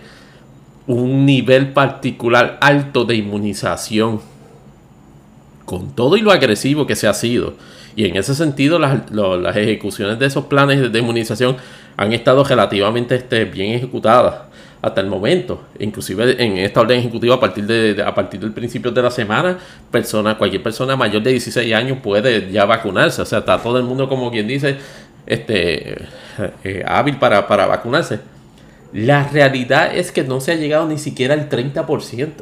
de la población en general este, este, para que, se, que se, se declare con algún grado de inmunidad parcial o total al virus. Y entonces, ¿qué, pasa? Pues mientras no se logre por lo menos un 80 o un 90, que es una forma de inmunidad de rebaño, pero obviamente en la modalidad de, de, de, vacunación masiva, pues no se puede hablar de, restringir, este, o no se puede hablar, perdóname, de eh, flexibilizar restricciones. Hay que estar constantemente eh, monitoreando. ¿Y qué estado pasando durante el pasado fin de semana? luego de, Semana Santa, básicamente casi 2.000, 2.500 casos nuevos. Vayan a la página del New York Times y vean los incrementos de los casos este por municipio. Municipios como Toalta teniendo 235% de incremento. Es, eh, eh, insostenible ese, tipo de situación. ¿Creen que, que, ¿creen que este, esta orden ejecutiva al imponderable de si la orden ejecutiva nueva va a poner las cosas mejor en cuanto al control de COVID. No, mi percepción es que las va a poner peor. En que va a haber un, va a haber un momento antes de que lleguen al 80% de inmunidad que va a ser básicamente, va a ser esencialmente en algún punto entre, entre en, verano, en el cual el nivel de contagio, el nivel de hospitalizaciones, que es lo que también este, preocupa al Departamento de Salud, este, a nivel de que el Departamento de Salud hizo recomendación del cierre de todas las escuelas públicas y privadas en Puerto Rico. El mismo día que en la mañana había solicitado el cierre de escuelas en 39 municipios. Porque a medida que fue recibiendo información sobre, la, sobre el nivel de positividad y los casos nuevos, se da cuenta de que está en una situación que no hay control. Y yo soy el primero a admitir que a nivel general, la población de general en Puerto Rico, contrario a otros sitios, particularmente Florida o particularmente otras áreas, ha llevado cierto nivel de disciplina, por lo menos en el entorno público, de usar mascarillas, no necesariamente de distanciamiento social. El problema parece ser los, eh, las aglomeraciones este en, en, en, entornos privados que se están dando en Puerto Rico, la fiestecita de vecinos de calle, pasándola bien, 30, 40 personas este, la, la, las bajas diciendo, o los restaurantes diciendo, no, aquí hay cabida de 50 y, y de, 50%, y cuando tú me vas al restaurante, obviamente está fuleteado. Ah, tremendo para el negocio, malo para, para, para controlar la, situación del COVID. Y entonces, ¿qué, qué, se pretende? Pues poner un pachito en la orden ejecutiva, decir que estamos apretando, pero no va a apretar nada, muchachos, sigan, sigan en el jangueo. Velen de aquí a dos semanas o para a finales de abril para que vean si no si, si no Pierluisi va a tener que enfrentar o si Pierluisi no enfrenta o no un escenario donde tenga que meter un lockdown. Eso ha pasado ya en diversos países, incluso en países con, que han tenido un, nivel considerable de inmunización como Chile, donde han tenido que luego de, luego de, demostrar progresos particulares en el, en el, control de la enfermedad, sus niveles han, tenido, han subido a tal grado que se ha tenido que imponer lockdowns otra vez. Y sé que en la, que, en la psiquis colectiva del boricua eso es una, una mentada de madre, pero el gobierno está obligado a por lo menos considerar esa posibilidad. Si la gente, en el contexto de la, de, la situación y como elemento de propagación del COVID, no ayuda a controlar el mismo. Y en Imponderables Cortos este, planteamos las siguientes situaciones que ocurrieron también esta semana. Manuel Natal volvió a hacerle a Rivera hacer lo que la Comaya hasta cierto punto de forma burlona pues eh, injustificadamente ha, señalado de que Liberal Hacen está eh, una especie de token donde no, se le considera este como una líder de verdad, porque Rafael Natal, luego de su fiasco monumental, en su derrota política y judicial en, su cuestionamiento sobre la elección de San Juan, lo acaban de nombrar coordinador del movimiento Victoria Ciudadana. Obviamente en la posición de liderato de Victoria Ciudadana con el propósito de proyectarse para las elecciones de 2024 como candidato a la gobernación. Me parece que, eh, por lo menos en términos políticos, a él le conviene, pero en términos de colectivo general al, eh, MBC, al MVC, esto es, esto es una, movida fatal. Porque en términos políticos no es necesario, por lo menos por a mí mi percepción, establecer una, una conclusión este, clara de que Natal va a correr para elección ahora. Máxime cuando políticamente está tan vulnerable después del papelón. Manuel Natal es, después de lo que ha pasado, no está en posición de mirar a la cara para dar los buenos días. Imagínense cuál es el problema de proyección política de Manuel Natal, por lo menos en nuestra opinión. No es, entonces, para colmo, no se olviden de que es el compañero sentimental de la persona que ahora tiene un contrato con la firma que está trabajando en el DMO. ¿Sabes? Los muchachos de. ¿Cómo es que se llamaba? Este. Este. Switch 1802. Que criticaba, que critica a este Manuel Nadal. Eso nada más en términos de proyección política está fatal. Perdón. Y Natal estableciendo o, queriendo proyectarse como líder del NBC cada vez que diga hola. Eh, compañero Natal, acuérdese, y él se molestará y se agitará y no, que dejen la pendeja, que, yo te, que, ella tiene derecho a ganarse la vida. Sí, ella tiene derecho a ganarse la vida, pero es una cuestión de proyección de principios y valores que en el contexto este de imagen política a ti te afecta sin lugar a dudas, te guste o no. Así que en ese contexto veo, veo la, situación de Natal como que un, eh, es como que un denial de que su figura fue emboronada en, en, ese, en, ese, en esa cuestión de la del municipio de San Juan y se empeñan este, esencialmente este, en tratar de rehabilitarlo, pero no hay, no hay oportunidad ahí.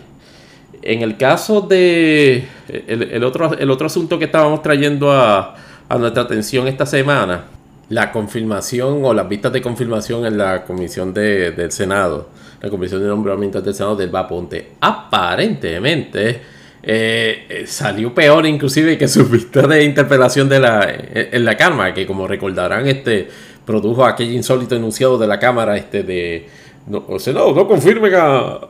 a Elba como ¿qué carajo hace la Cámara recomendándole al Senado cómo, cómo ejerce su jurisdicción en un proceso exclusivo de ellos? Pero lamentablemente parece ser este que se ha descubierto, o por lo menos han dejado descubrir este, algún tipo de información relacionado allá al montaje de un esquema de influencias por parte de la señora Ponte ya dentro del Departamento de Educación.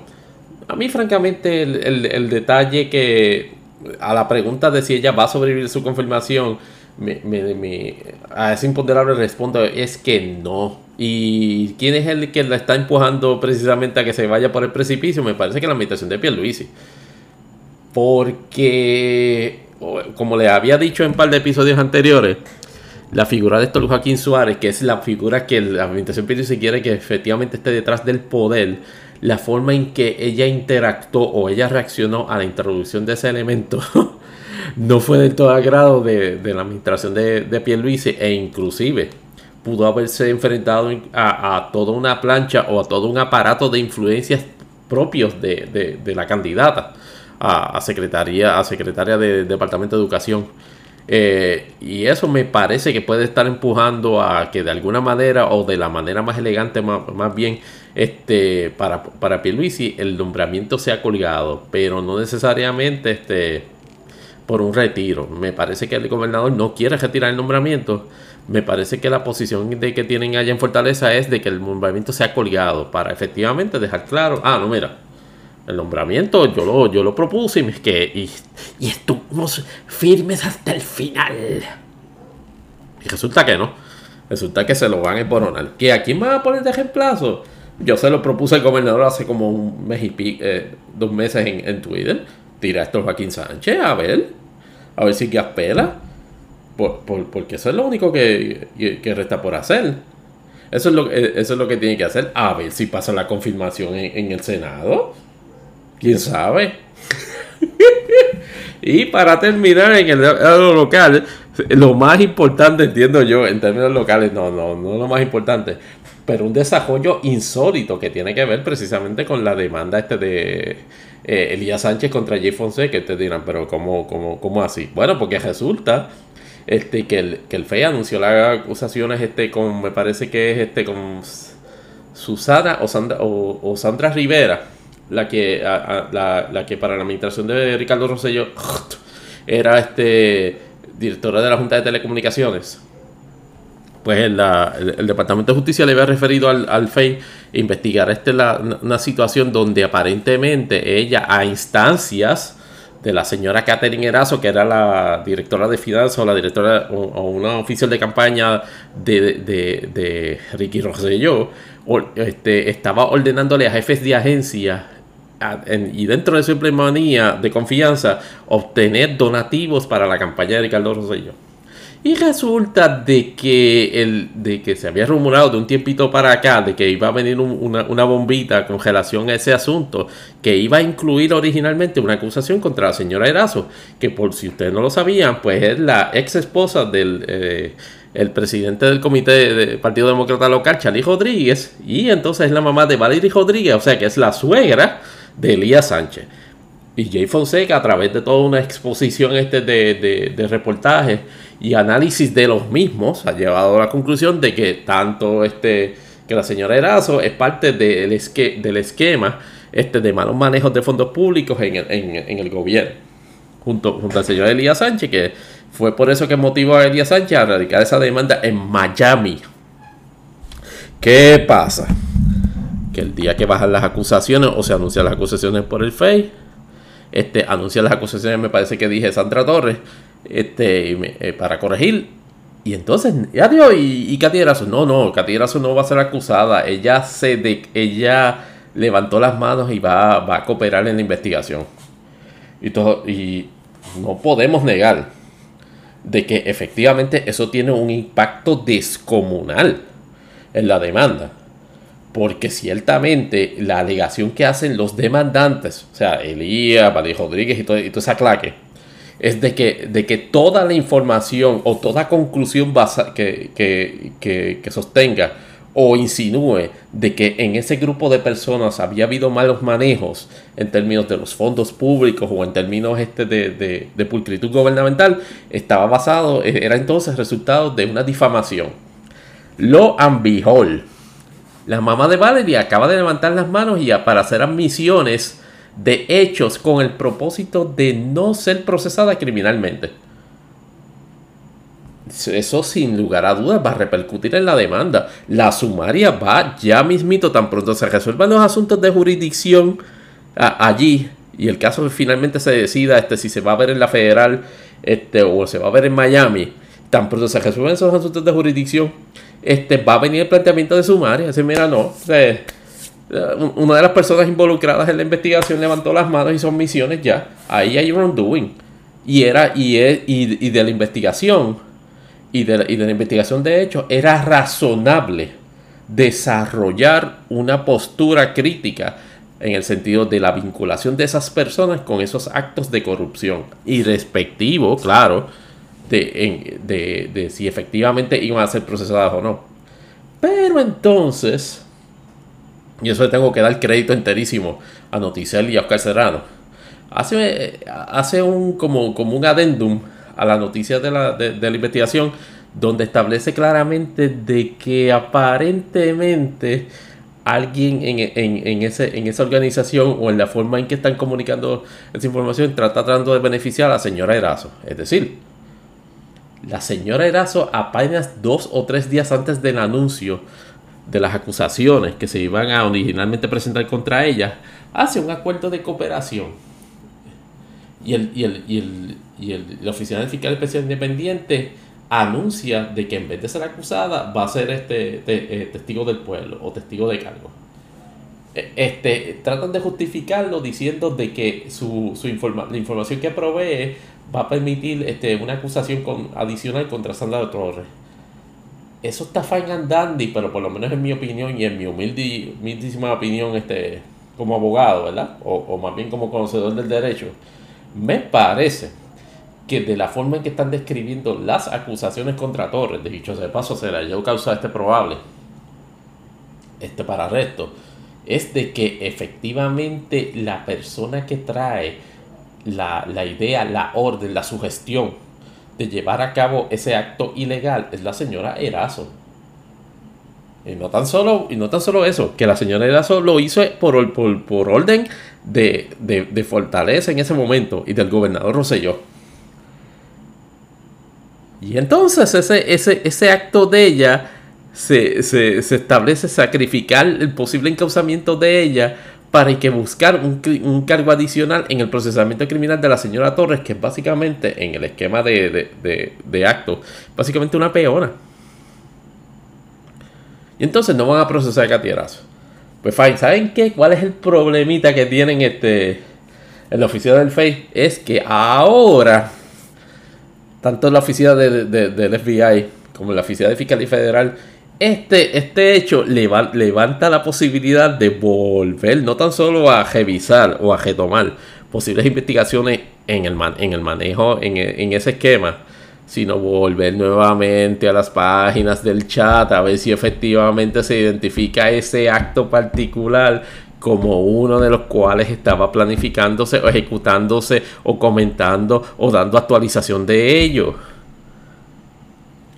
Eso, eso es bien importante. Ah, y no, no, olvidemos y reiteramos. Básicamente este le, le, dio un golpe este, este funesto a la demanda de Jay, este, este, esta, este desarrollo en, ese caso. Pero lo importante que, permite es esto es que habiéndose de eh, haciendo una misión o una oferta de, de cooperación es una misión implícita del envolvimiento directo en los actos. Ah, que no va a ser procesada. No va a ser procesada a nivel del FEI. Ah, ustedes saben qué puede pasar. Que el, el le solicita al FEI información sobre eso. Y, y, procese, no, y procese todo el que esté envuelto allá o acá. Ah, obviamente no va a ser por los mismos delitos. Eso tendría que hacer, hacer un estudio este, este Fiscalía Federal o, el FBI, más bien este sobre de, qué forma este se van, se van a, promover, si se promueven este, este la, el causamiento o la erradicación de nuevos delitos, pero es una situación que abre, que le da otra, otra ronda de oxígeno a, a, poder investigar lo que, lo que pasó en el famoso chat. ¿Qué, ¿Qué va a pasar en realidad? Veremos a ver en el caso de, de la señora Torres porque mi percepción en, eso es que inclusive la señora Torres pudiese salir, este, pudiese salir bien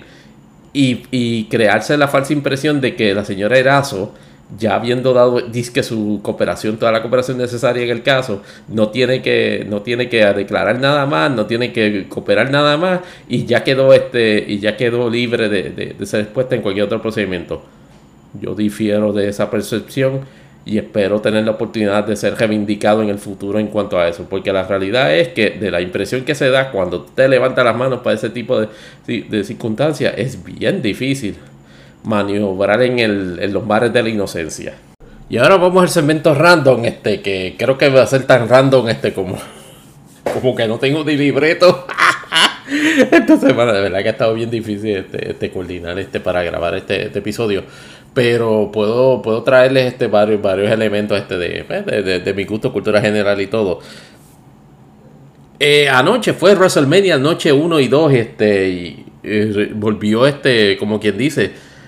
por primera vez en más de un año este WrestleMania se presentó, más bien la WWE se presentó hasta un, público este de capacidad considerable, 32 mil este, personas en, el estadio, en ese estadio en Tampa, este, retando este, unas inclemencias este, graves este, en términos de tiempo, de, clima, pero gracias a Dios este se pudo celebrar las dos noches. Eh, un concepto que le habían traído el año pasado este como, como forma este pues de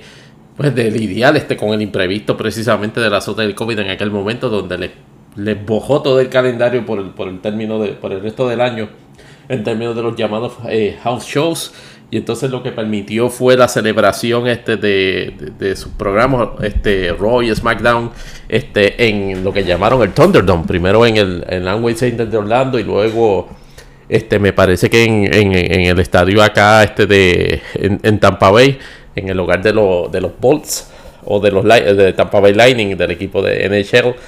Eh, y entonces, este, obviamente, la culminación de, de, algún tipo de restricciones o levantamiento de ciertas restricciones eh, ayuda a que Ron DeSantis este, no tenga ningún tipo de pues,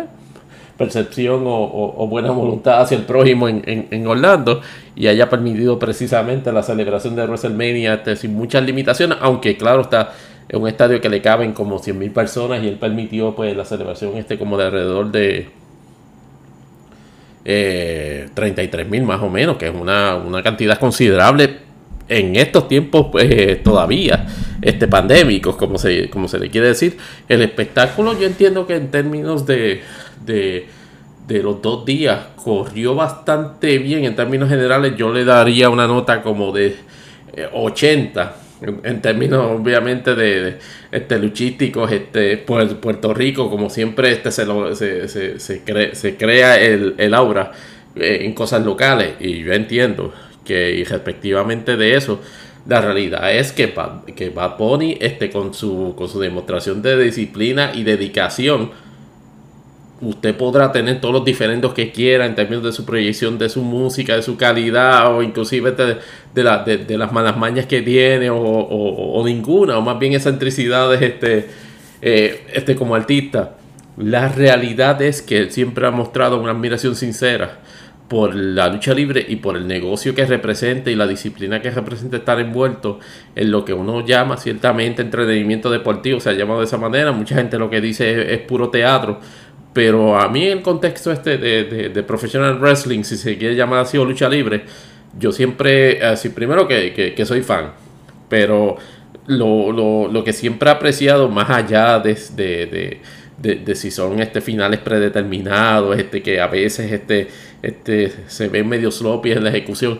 la realidad es que se requiere talento, condición y dedicación de entrenamiento para ejecutar esa, esa manera, para, tener, para hacer la representación, si se quiere, de la historia que se, que se traza a través de los matches, a través de las luchas. Y entonces va a poner en, ese ángulo con, con Damien Priest, que también es, puertorriqueño, en esa, en esa, esa lucha este con The Miz y John Morrison. Estableció no necesariamente la mejor lucha este de, la, primera noche, pero una de las mejores luchas de la primera noche. Y Bad Bunny impresionó al mundo entero, a, todos los escépticos en el mundo de la, lucha libre, que cuando llegó dijeron, Who the hell is that? Este, y que no, acaban de entender cómo es posible que ese tipo, que ese tipo había llegado allí y este sin, sin, sin pagar este sus deudas, este como, como, como le llaman el alcohol, pero la realidad es que su demostración de atleticismo, de, atleticismo, de, su demostración de control, de, fundamentos de lucha libre, ejecución este de, maniobras que veteranos no han podido en, años este realizar. Obviamente tuvo excelentes maestros y gente que profesionalmente lo cuidó y lo trató, pero, le, pero no, perdió la, no perdieron la confianza en él. se le dieron esa, esa confianza de, poder lograrlo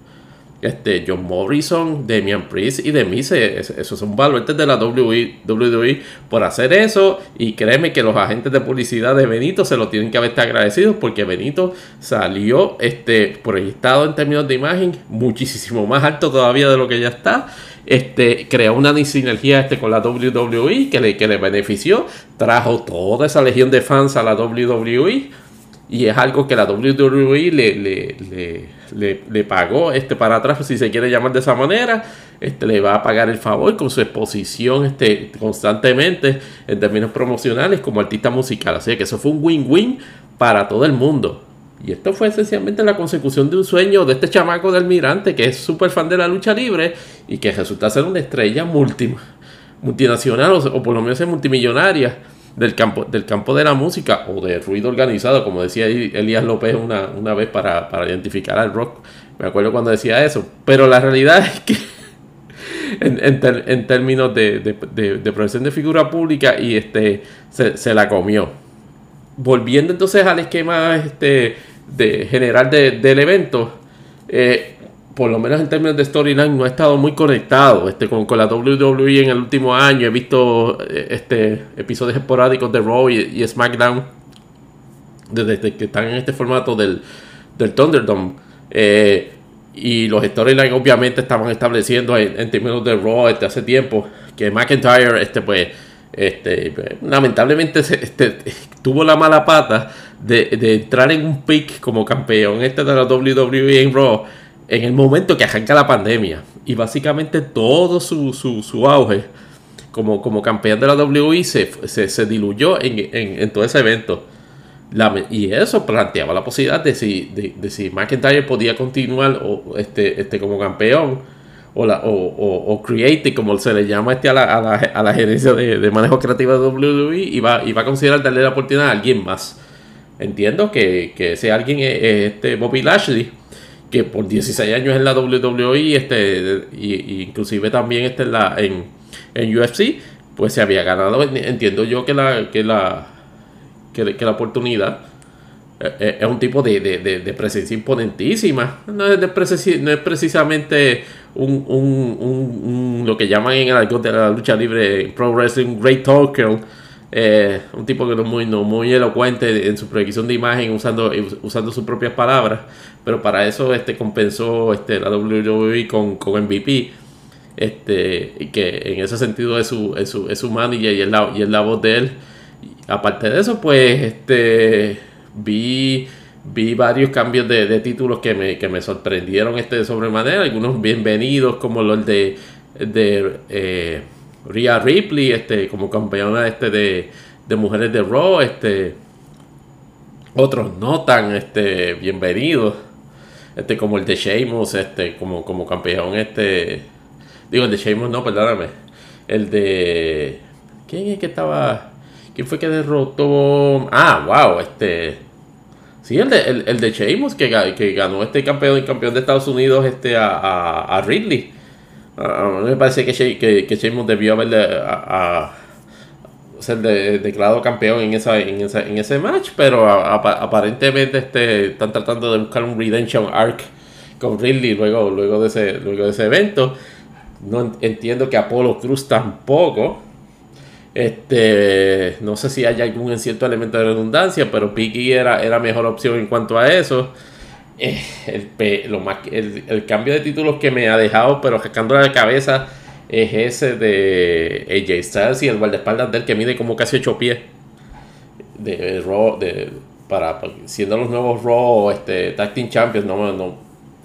no vi ninguna lógica en, en cuanto a eso. El, el, el, evento final, el evento estelar en la noche 2, que fue el Triple Threat entre eh,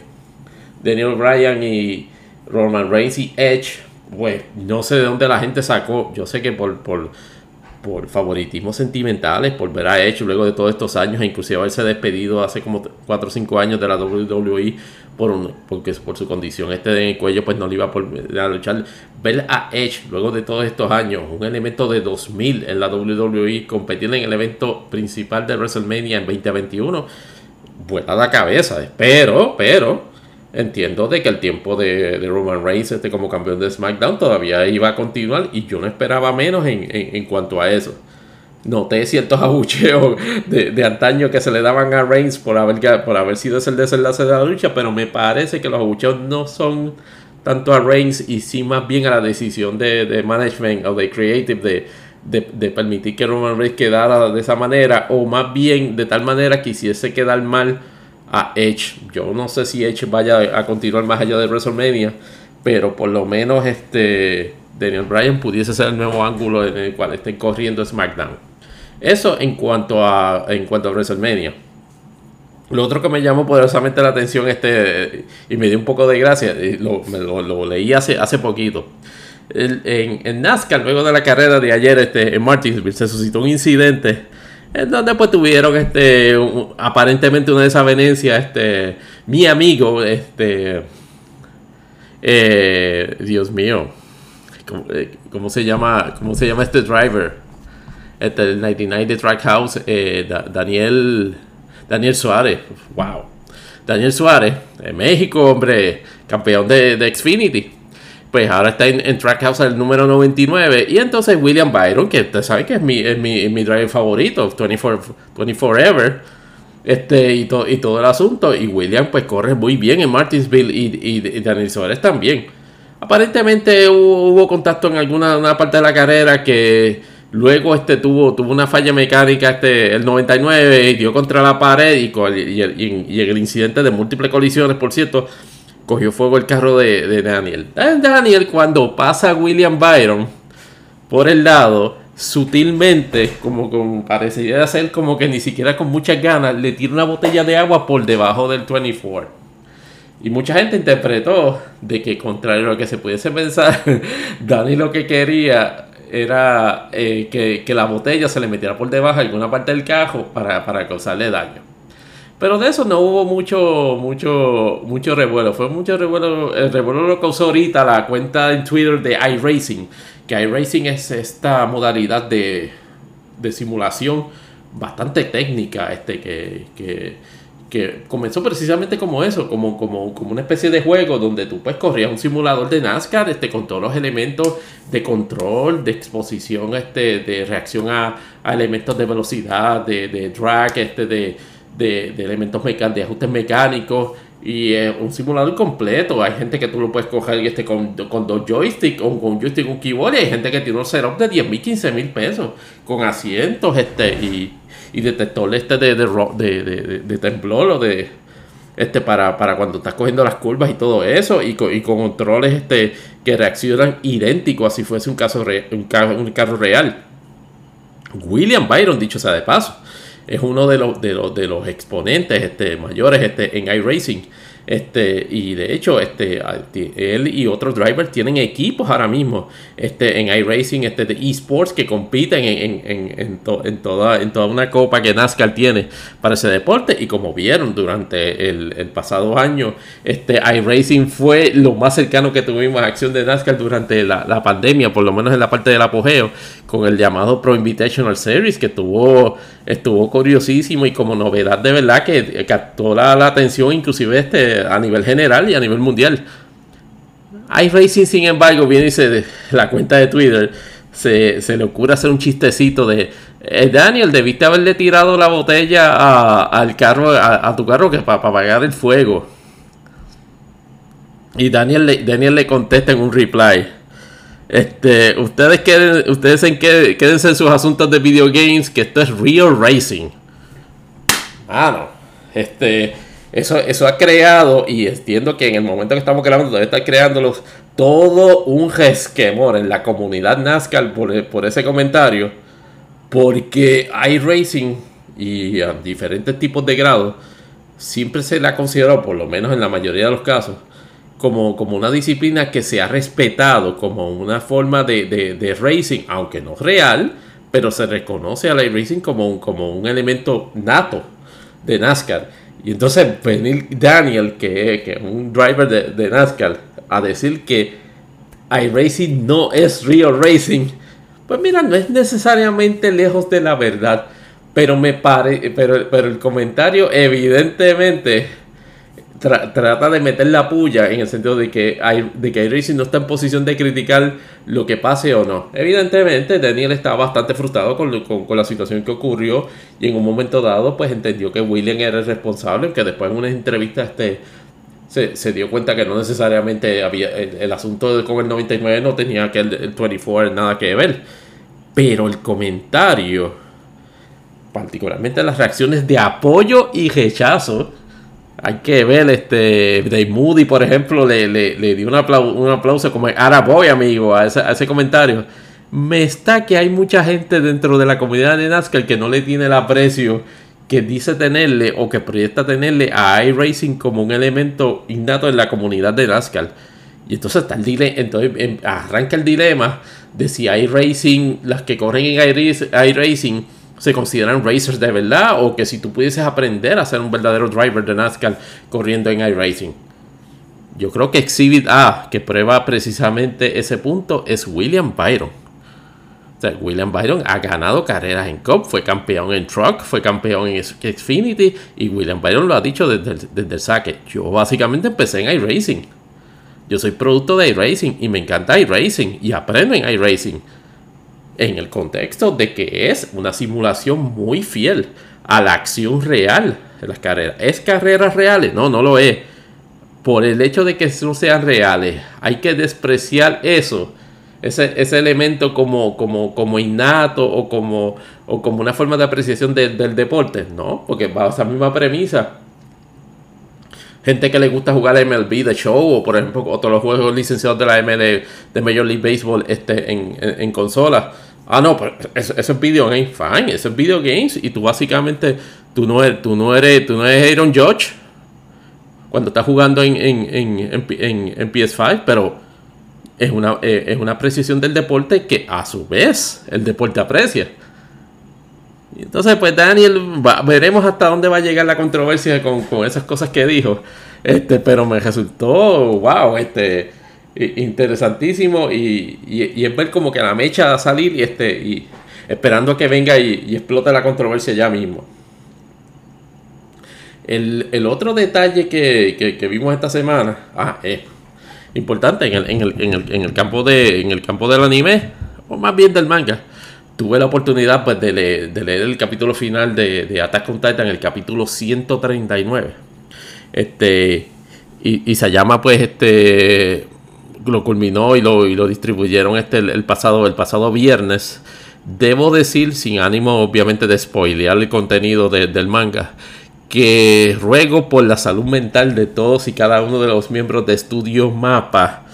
porque lo que les toca trabajar en lo que se pudiese ser la segunda parte de The Final Season está fuerte en términos de cómo Isamaya este, lo, lo, representa. O sea, el final, gracias a Dios para ellos, va a ser un poco más sosegado de lo que. de lo que. de lo que de lo que se iba a temer que no iba a ser. Pero para llegar a ese final, este, el estudio va a tener que emplearse a pleno. Este, en, términos de lo que, de, por lo menos de la, de los conceptos, de los conceptos en las escenas que, plantea y las cosas que van a pasar en, el final de Attack on Titan. Que, que, tanto, y por lo menos el récord de, esta serie, por lo menos acá en el, en el, Production Committee, eh, ha sido ser han, han, han demostrado ser bastante fiel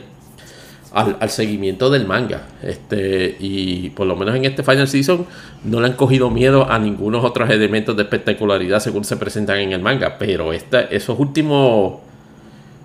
Esos últimos nueve o diez capítulos. Uff. Este. Mapa se va a tener que emplear eh, a pleno en, en, términos de animación, en términos de arte para, para, para sacar esa segunda parte del Final Season. No lo dudo, porque básicamente este es el mismo estudio que, que hizo Toro Hidoro una serie de un, de un manga del 2000 que por lo intrínseco del arte y de los settings de escenario, casi a nivel de Katsumi Otomo en, en, Akira, no había estudio que estuviese como que en la posición de meterle mano a una representación este, gráfica o una representación en animación de la historia de Doro Hidoro y Mapa trabajó este por lo menos el primer season este de Doro, de Doro Hidoro de forma espectacular. Tienen que ver esa serie por cierto en Netflix una de mis top picks para serie de, de, 20 de 2019 este, pero en, en, en, términos de, en términos del manga, ya todo el mundo sabe lo, lo, lo, que ocurrió aquí. Así que el resto del mundo lo que estamos esperando es cuando al final de 2021, que mira que en el episodio anterior hablaba de, de principios de 2021, no, invierno 2021, puede ser, el, anuncio está para, para, la segunda parte, invierno 2022, y yo quiero pensar que es enero 2022, porque llega a ser diciembre de 2022, nos lleva pateco. Pero nada, este, esa, esa, esa es parte de. Eso es parte de, del desarrollo de cómo se producen este, la, este tipo de series. Para no perder la costumbre este, sobre Evangelion, pues tuve la oportunidad de conocer este, la existencia de un podcast este, de unos compañeros de Argentina que se llama EvaCast. Este, y entiendo que este, si no, si es, si es el único, me parece que si, si no es el único, es de los poquísimos este podcast que trata no específicamente, no de anime, sino más bien de Evangelion. Y entonces, para mi sorpresa, y, lo digo mi sorpresa porque esperaba, no, no, esperaba encontrármelos allá, Mario Alegre, de, este, de acá, este, de, de, de, toda una serie de, de, podcasts este sobre, sobre cine y que, y que este crítico de cine de primera hora estaba en un episodio de Vacas este, comentando junto con una compañera este, que, que, trabaja animación o, o, artista sobre sus impresiones este, o las posibles impresiones este, de, la serie este, de películas de Reveal of Evangelion. Y tuve la oportunidad pues, de escucharlo y aparte de sorprenderme porque no sabía que Mario estaba tan metido en la, en la cuestión de Evangelion, me llamó la atención este que en un episodio posterior pude, pude escucharlo y me dieron este, ideas adicionales sobre lo que pudiese pasar en la película, pero, pero, pero, pero, sin spoilearla. Así que yo les recomiendo que a todos esos fans de, Evangelion, este, que, escuchen, que escuchen ese, ese podcast, este, búsquenlo a sí mismo, este, EvaCast, en cualquiera de, de, las plataformas este, de podcasting, un, podcast muy bueno. Este, sus episodios no son tan largos como este de, Imponderables, este, pero por lo menos este, le ayudan a, tener en español este, discusiones este, y entendimiento sobre este fenómeno este, que yo entiendo que será perenne en la historia del anime, que es Neon Genesis Evangelion. Y para finalizar en este, en este segmento random, me llama poderosamente la atención, no lo he visto este, tanto en, en Twitter, pero noto esta pelea interna entre diferentes personalidades de, de reviewers este, de, de cómics y, series de superhéroes, como Straw Hat, Goofy y otros, de la noción o, la controversia sobre si se explora el tema del racismo en The Falcon and Winter Soldier. Y yo me he quedado bobo con gente que supuestamente son o conocedores o tienen este, son bastante influyentes en, en esa red social, emperrados en de alguna manera dos cosas. Número uno, resentir que se exponga que la discusión, de, que una de las discusiones temáticas más fuertes en The Falcon and Winter Soldier es la cuestión del racismo. Y número dos, que no se quiera identificar a John Walker sea el, personaje de que ahora el, el, nuevo Captain America, spoiler alert, si los, los, que no han visto este de Falcon and Winter Soldier. no tienen Disney Plus. Eh, el detalle es que no veo como, esos dos elementos este, no se vayan a negar, particularmente porque Marvel desde el día 1 ha establecido que la dinámica era precisamente esa. ¿Cuáles son los ideales que Sam quiere, este, intentaba o, pretende este, este, representar, o los ideales que pretende, que pretende esbozar en su adopción o rechazo al elemento icónico del escudo de este, y, la, y el manto de, de Capitán América? Como vimos en los primeros episodios, contra los tienen que haber visto ya. Esencialmente, Sam, este Wilson estaba, estaba renuente a aceptar el manto y de hecho lo rechaza. Pretendió que con su entrega del escudo al Smithsonian y al gobierno de los Estados Unidos iba a poner a descansar ese issue. Este, lo último que él no que esperaba, yo entiendo que en ese sentido fue demasiado este, naif, era de que el gobierno de los Estados Unidos hiciera lo que el gobierno de Estados Unidos sabía hacer bien, que es bastardizar el concepto. y que el Marvel Cinematic Universe no falló. Dijo, ah, eh, el concepto de Captain America nuevamente tiene que ser este, el, el, el, el, el baluarte, el héroe blanco este, que, que promueva los valores de América. Y así mismo se, se, dio. Ya hemos visto en el transcurso de ya cuatro episodios de The Falcon Winter Soldier que es enmarcado en toda una intriga este de, de descarrilar el, llamado programa de Super Soldiers o más bien este, una nueva interacción o una nueva incursión de ellos en la figura de los Flag Smashers. Eh, el, ese ídolo de, de, cartón de John Walker, pues poco a poco ha caído, eh, de hecho, de manera, de manera bastante brutal. Pero la realidad en la cual este Sam este, ha, interactuado siendo testigo o partícipe de eso, claro que hay un elemento de raza. Claro un elemento de racismo. Obviamente tú no estás viendo a la gente comiendo Estados Unidos con, con del Ku Klux Klan. Pero el elemento de la, de, la consideración de Sam este, en términos de la idoneidad o, la falta de consideración de Sam en su idoneidad de ser América por el mero hecho de ser negro es, es, es claramente de este, distinguirle eh, en ese final del primer episodio. Porque, ¿Por qué el gobierno de Estados Unidos no le ofreció a Sansel el, el, Capitán América, el símbolo? La idea era desde el día uno, eh, mira, convenzanlo, convenzan al negro esa que, a, que, a, que, entregue el escudo, porque a nosotros no nos conviene que él sea este, este Capitán América. Veremos en el, final de esta serie si efectivamente se reivindica y acepta, acepta el manto de, de Captain América. Este, porque por lo pronto, de lo que vimos en el, en el, en el episodio 4, spoiler alert,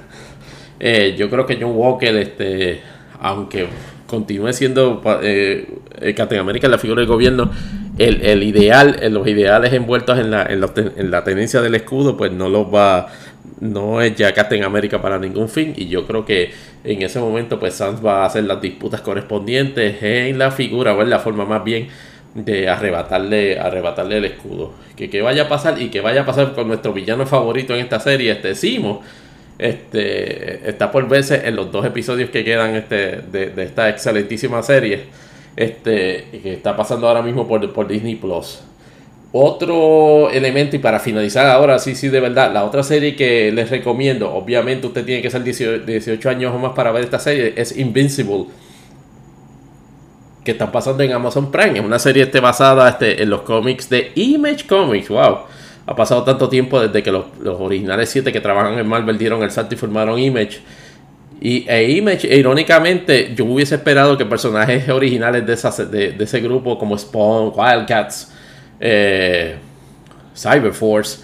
ah, que han tenido esta serie, pero nunca han tenido una serie de, este, como, lo que está haciendo Robert Kirkman, que me parece que es el, el creador de The Walking Dead con este cómic de Invisible, una mirada o una, una, postura bastante dark y bastante, bastante torcida del mundo de los superhéroes, donde hay consecuencias reales y mortales este, a las acciones de los mismos. Eh, imagínense más o menos elementos este, de, de, Ultimate Universe de Marvel, este, de, inclusive de, de, de The Boys, este, la otra serie de Amazon Prime que, es bien controversial este sobre, sobre, superhéroes y van a tener más o menos ahí este, esa, esa dinámica mezclado, obviamente marcado con el elemento principal de un tipo que, eh, con el mayor de los respetos, básicamente un Peter Parker con super, pero con super, super powers. Y toda la dinámica este de, de, de su papá, de su relación con él, de las motivaciones reales que tiene para, para, para interactuar con él de un secreto oscuro sobre algo bien macabro que ocurrió y quién, y quién es el, que, lo, el que lo hizo y cuáles son las apariencias que se guardan con respecto a eso. Una serie que está espectacular y ya vamos, me parece que vamos por el episodio 4 ya o episodio 5 de Invincible. Este primer season me parece que va a ser este 6 o 7, 7 o 8 episodios. Todos los viernes episodios nuevos en Amazon Prime. Recuerden, clasificada, me parece que es TV, TV14 o TVMA, este, por grados bastante marcados de violencia en su animación, que aunque no es anime, es animación más o menos tradicional este, a series contemporáneas este, de, televisión americana, no por ello. Y no por el hecho de que sea violenta, pero es, una serie bien trabajada en términos este, de, de, la trama y obviamente en términos de la acción. No se puede negar que los elementos de brutalidad este de, de, la, de, la acción son impactantes, pero no son del todo gratuitos. O sea, no es, esto no es este Primal, este, la, serie de, creo que Glenn Tartakovsky este, que, trabajó recientemente o hace, hace par de años en Adult Swim. Esto es una serie de, superhéroes este, con, consecuencias reales y, bastante y bastante y bastante dark, que por lo menos en, la proyección. Pero aún así la, recomiendo hasta ahora, me, me gusta mucho. Y ciertamente este eh, es, algo, es algo que se espera junto a The Falcon The Winter Soldier que llegue todos los viernes. Y con eso, ahora sí, me despido, este, no sin antes darle las gracias por escucharme en otro episodio más de Imponderables el podcast. Recuerden que pueden seguirnos este, en todas nuestras plataformas, este, en las plataformas este, de distribución de podcast, particularmente Anchor, que es nuestro anfitrión, pero también pueden conseguirnos en Apple y Google Podcast, en Tuning Radio y en iHeartRadio. Recuerden este, para, para preguntas y comentarios, imponderables dash podcast a yahoo.com y también en nuestras redes sociales en Twitter eh, bajo Imponde Podcast en Twitter y Tony Barrios underscore 24 también en Twitter y Tony Barrios en Instagram. Soy Tony Barrios, les agradezco nuevamente su atención y esperamos vernos este, la próxima. Muchas gracias.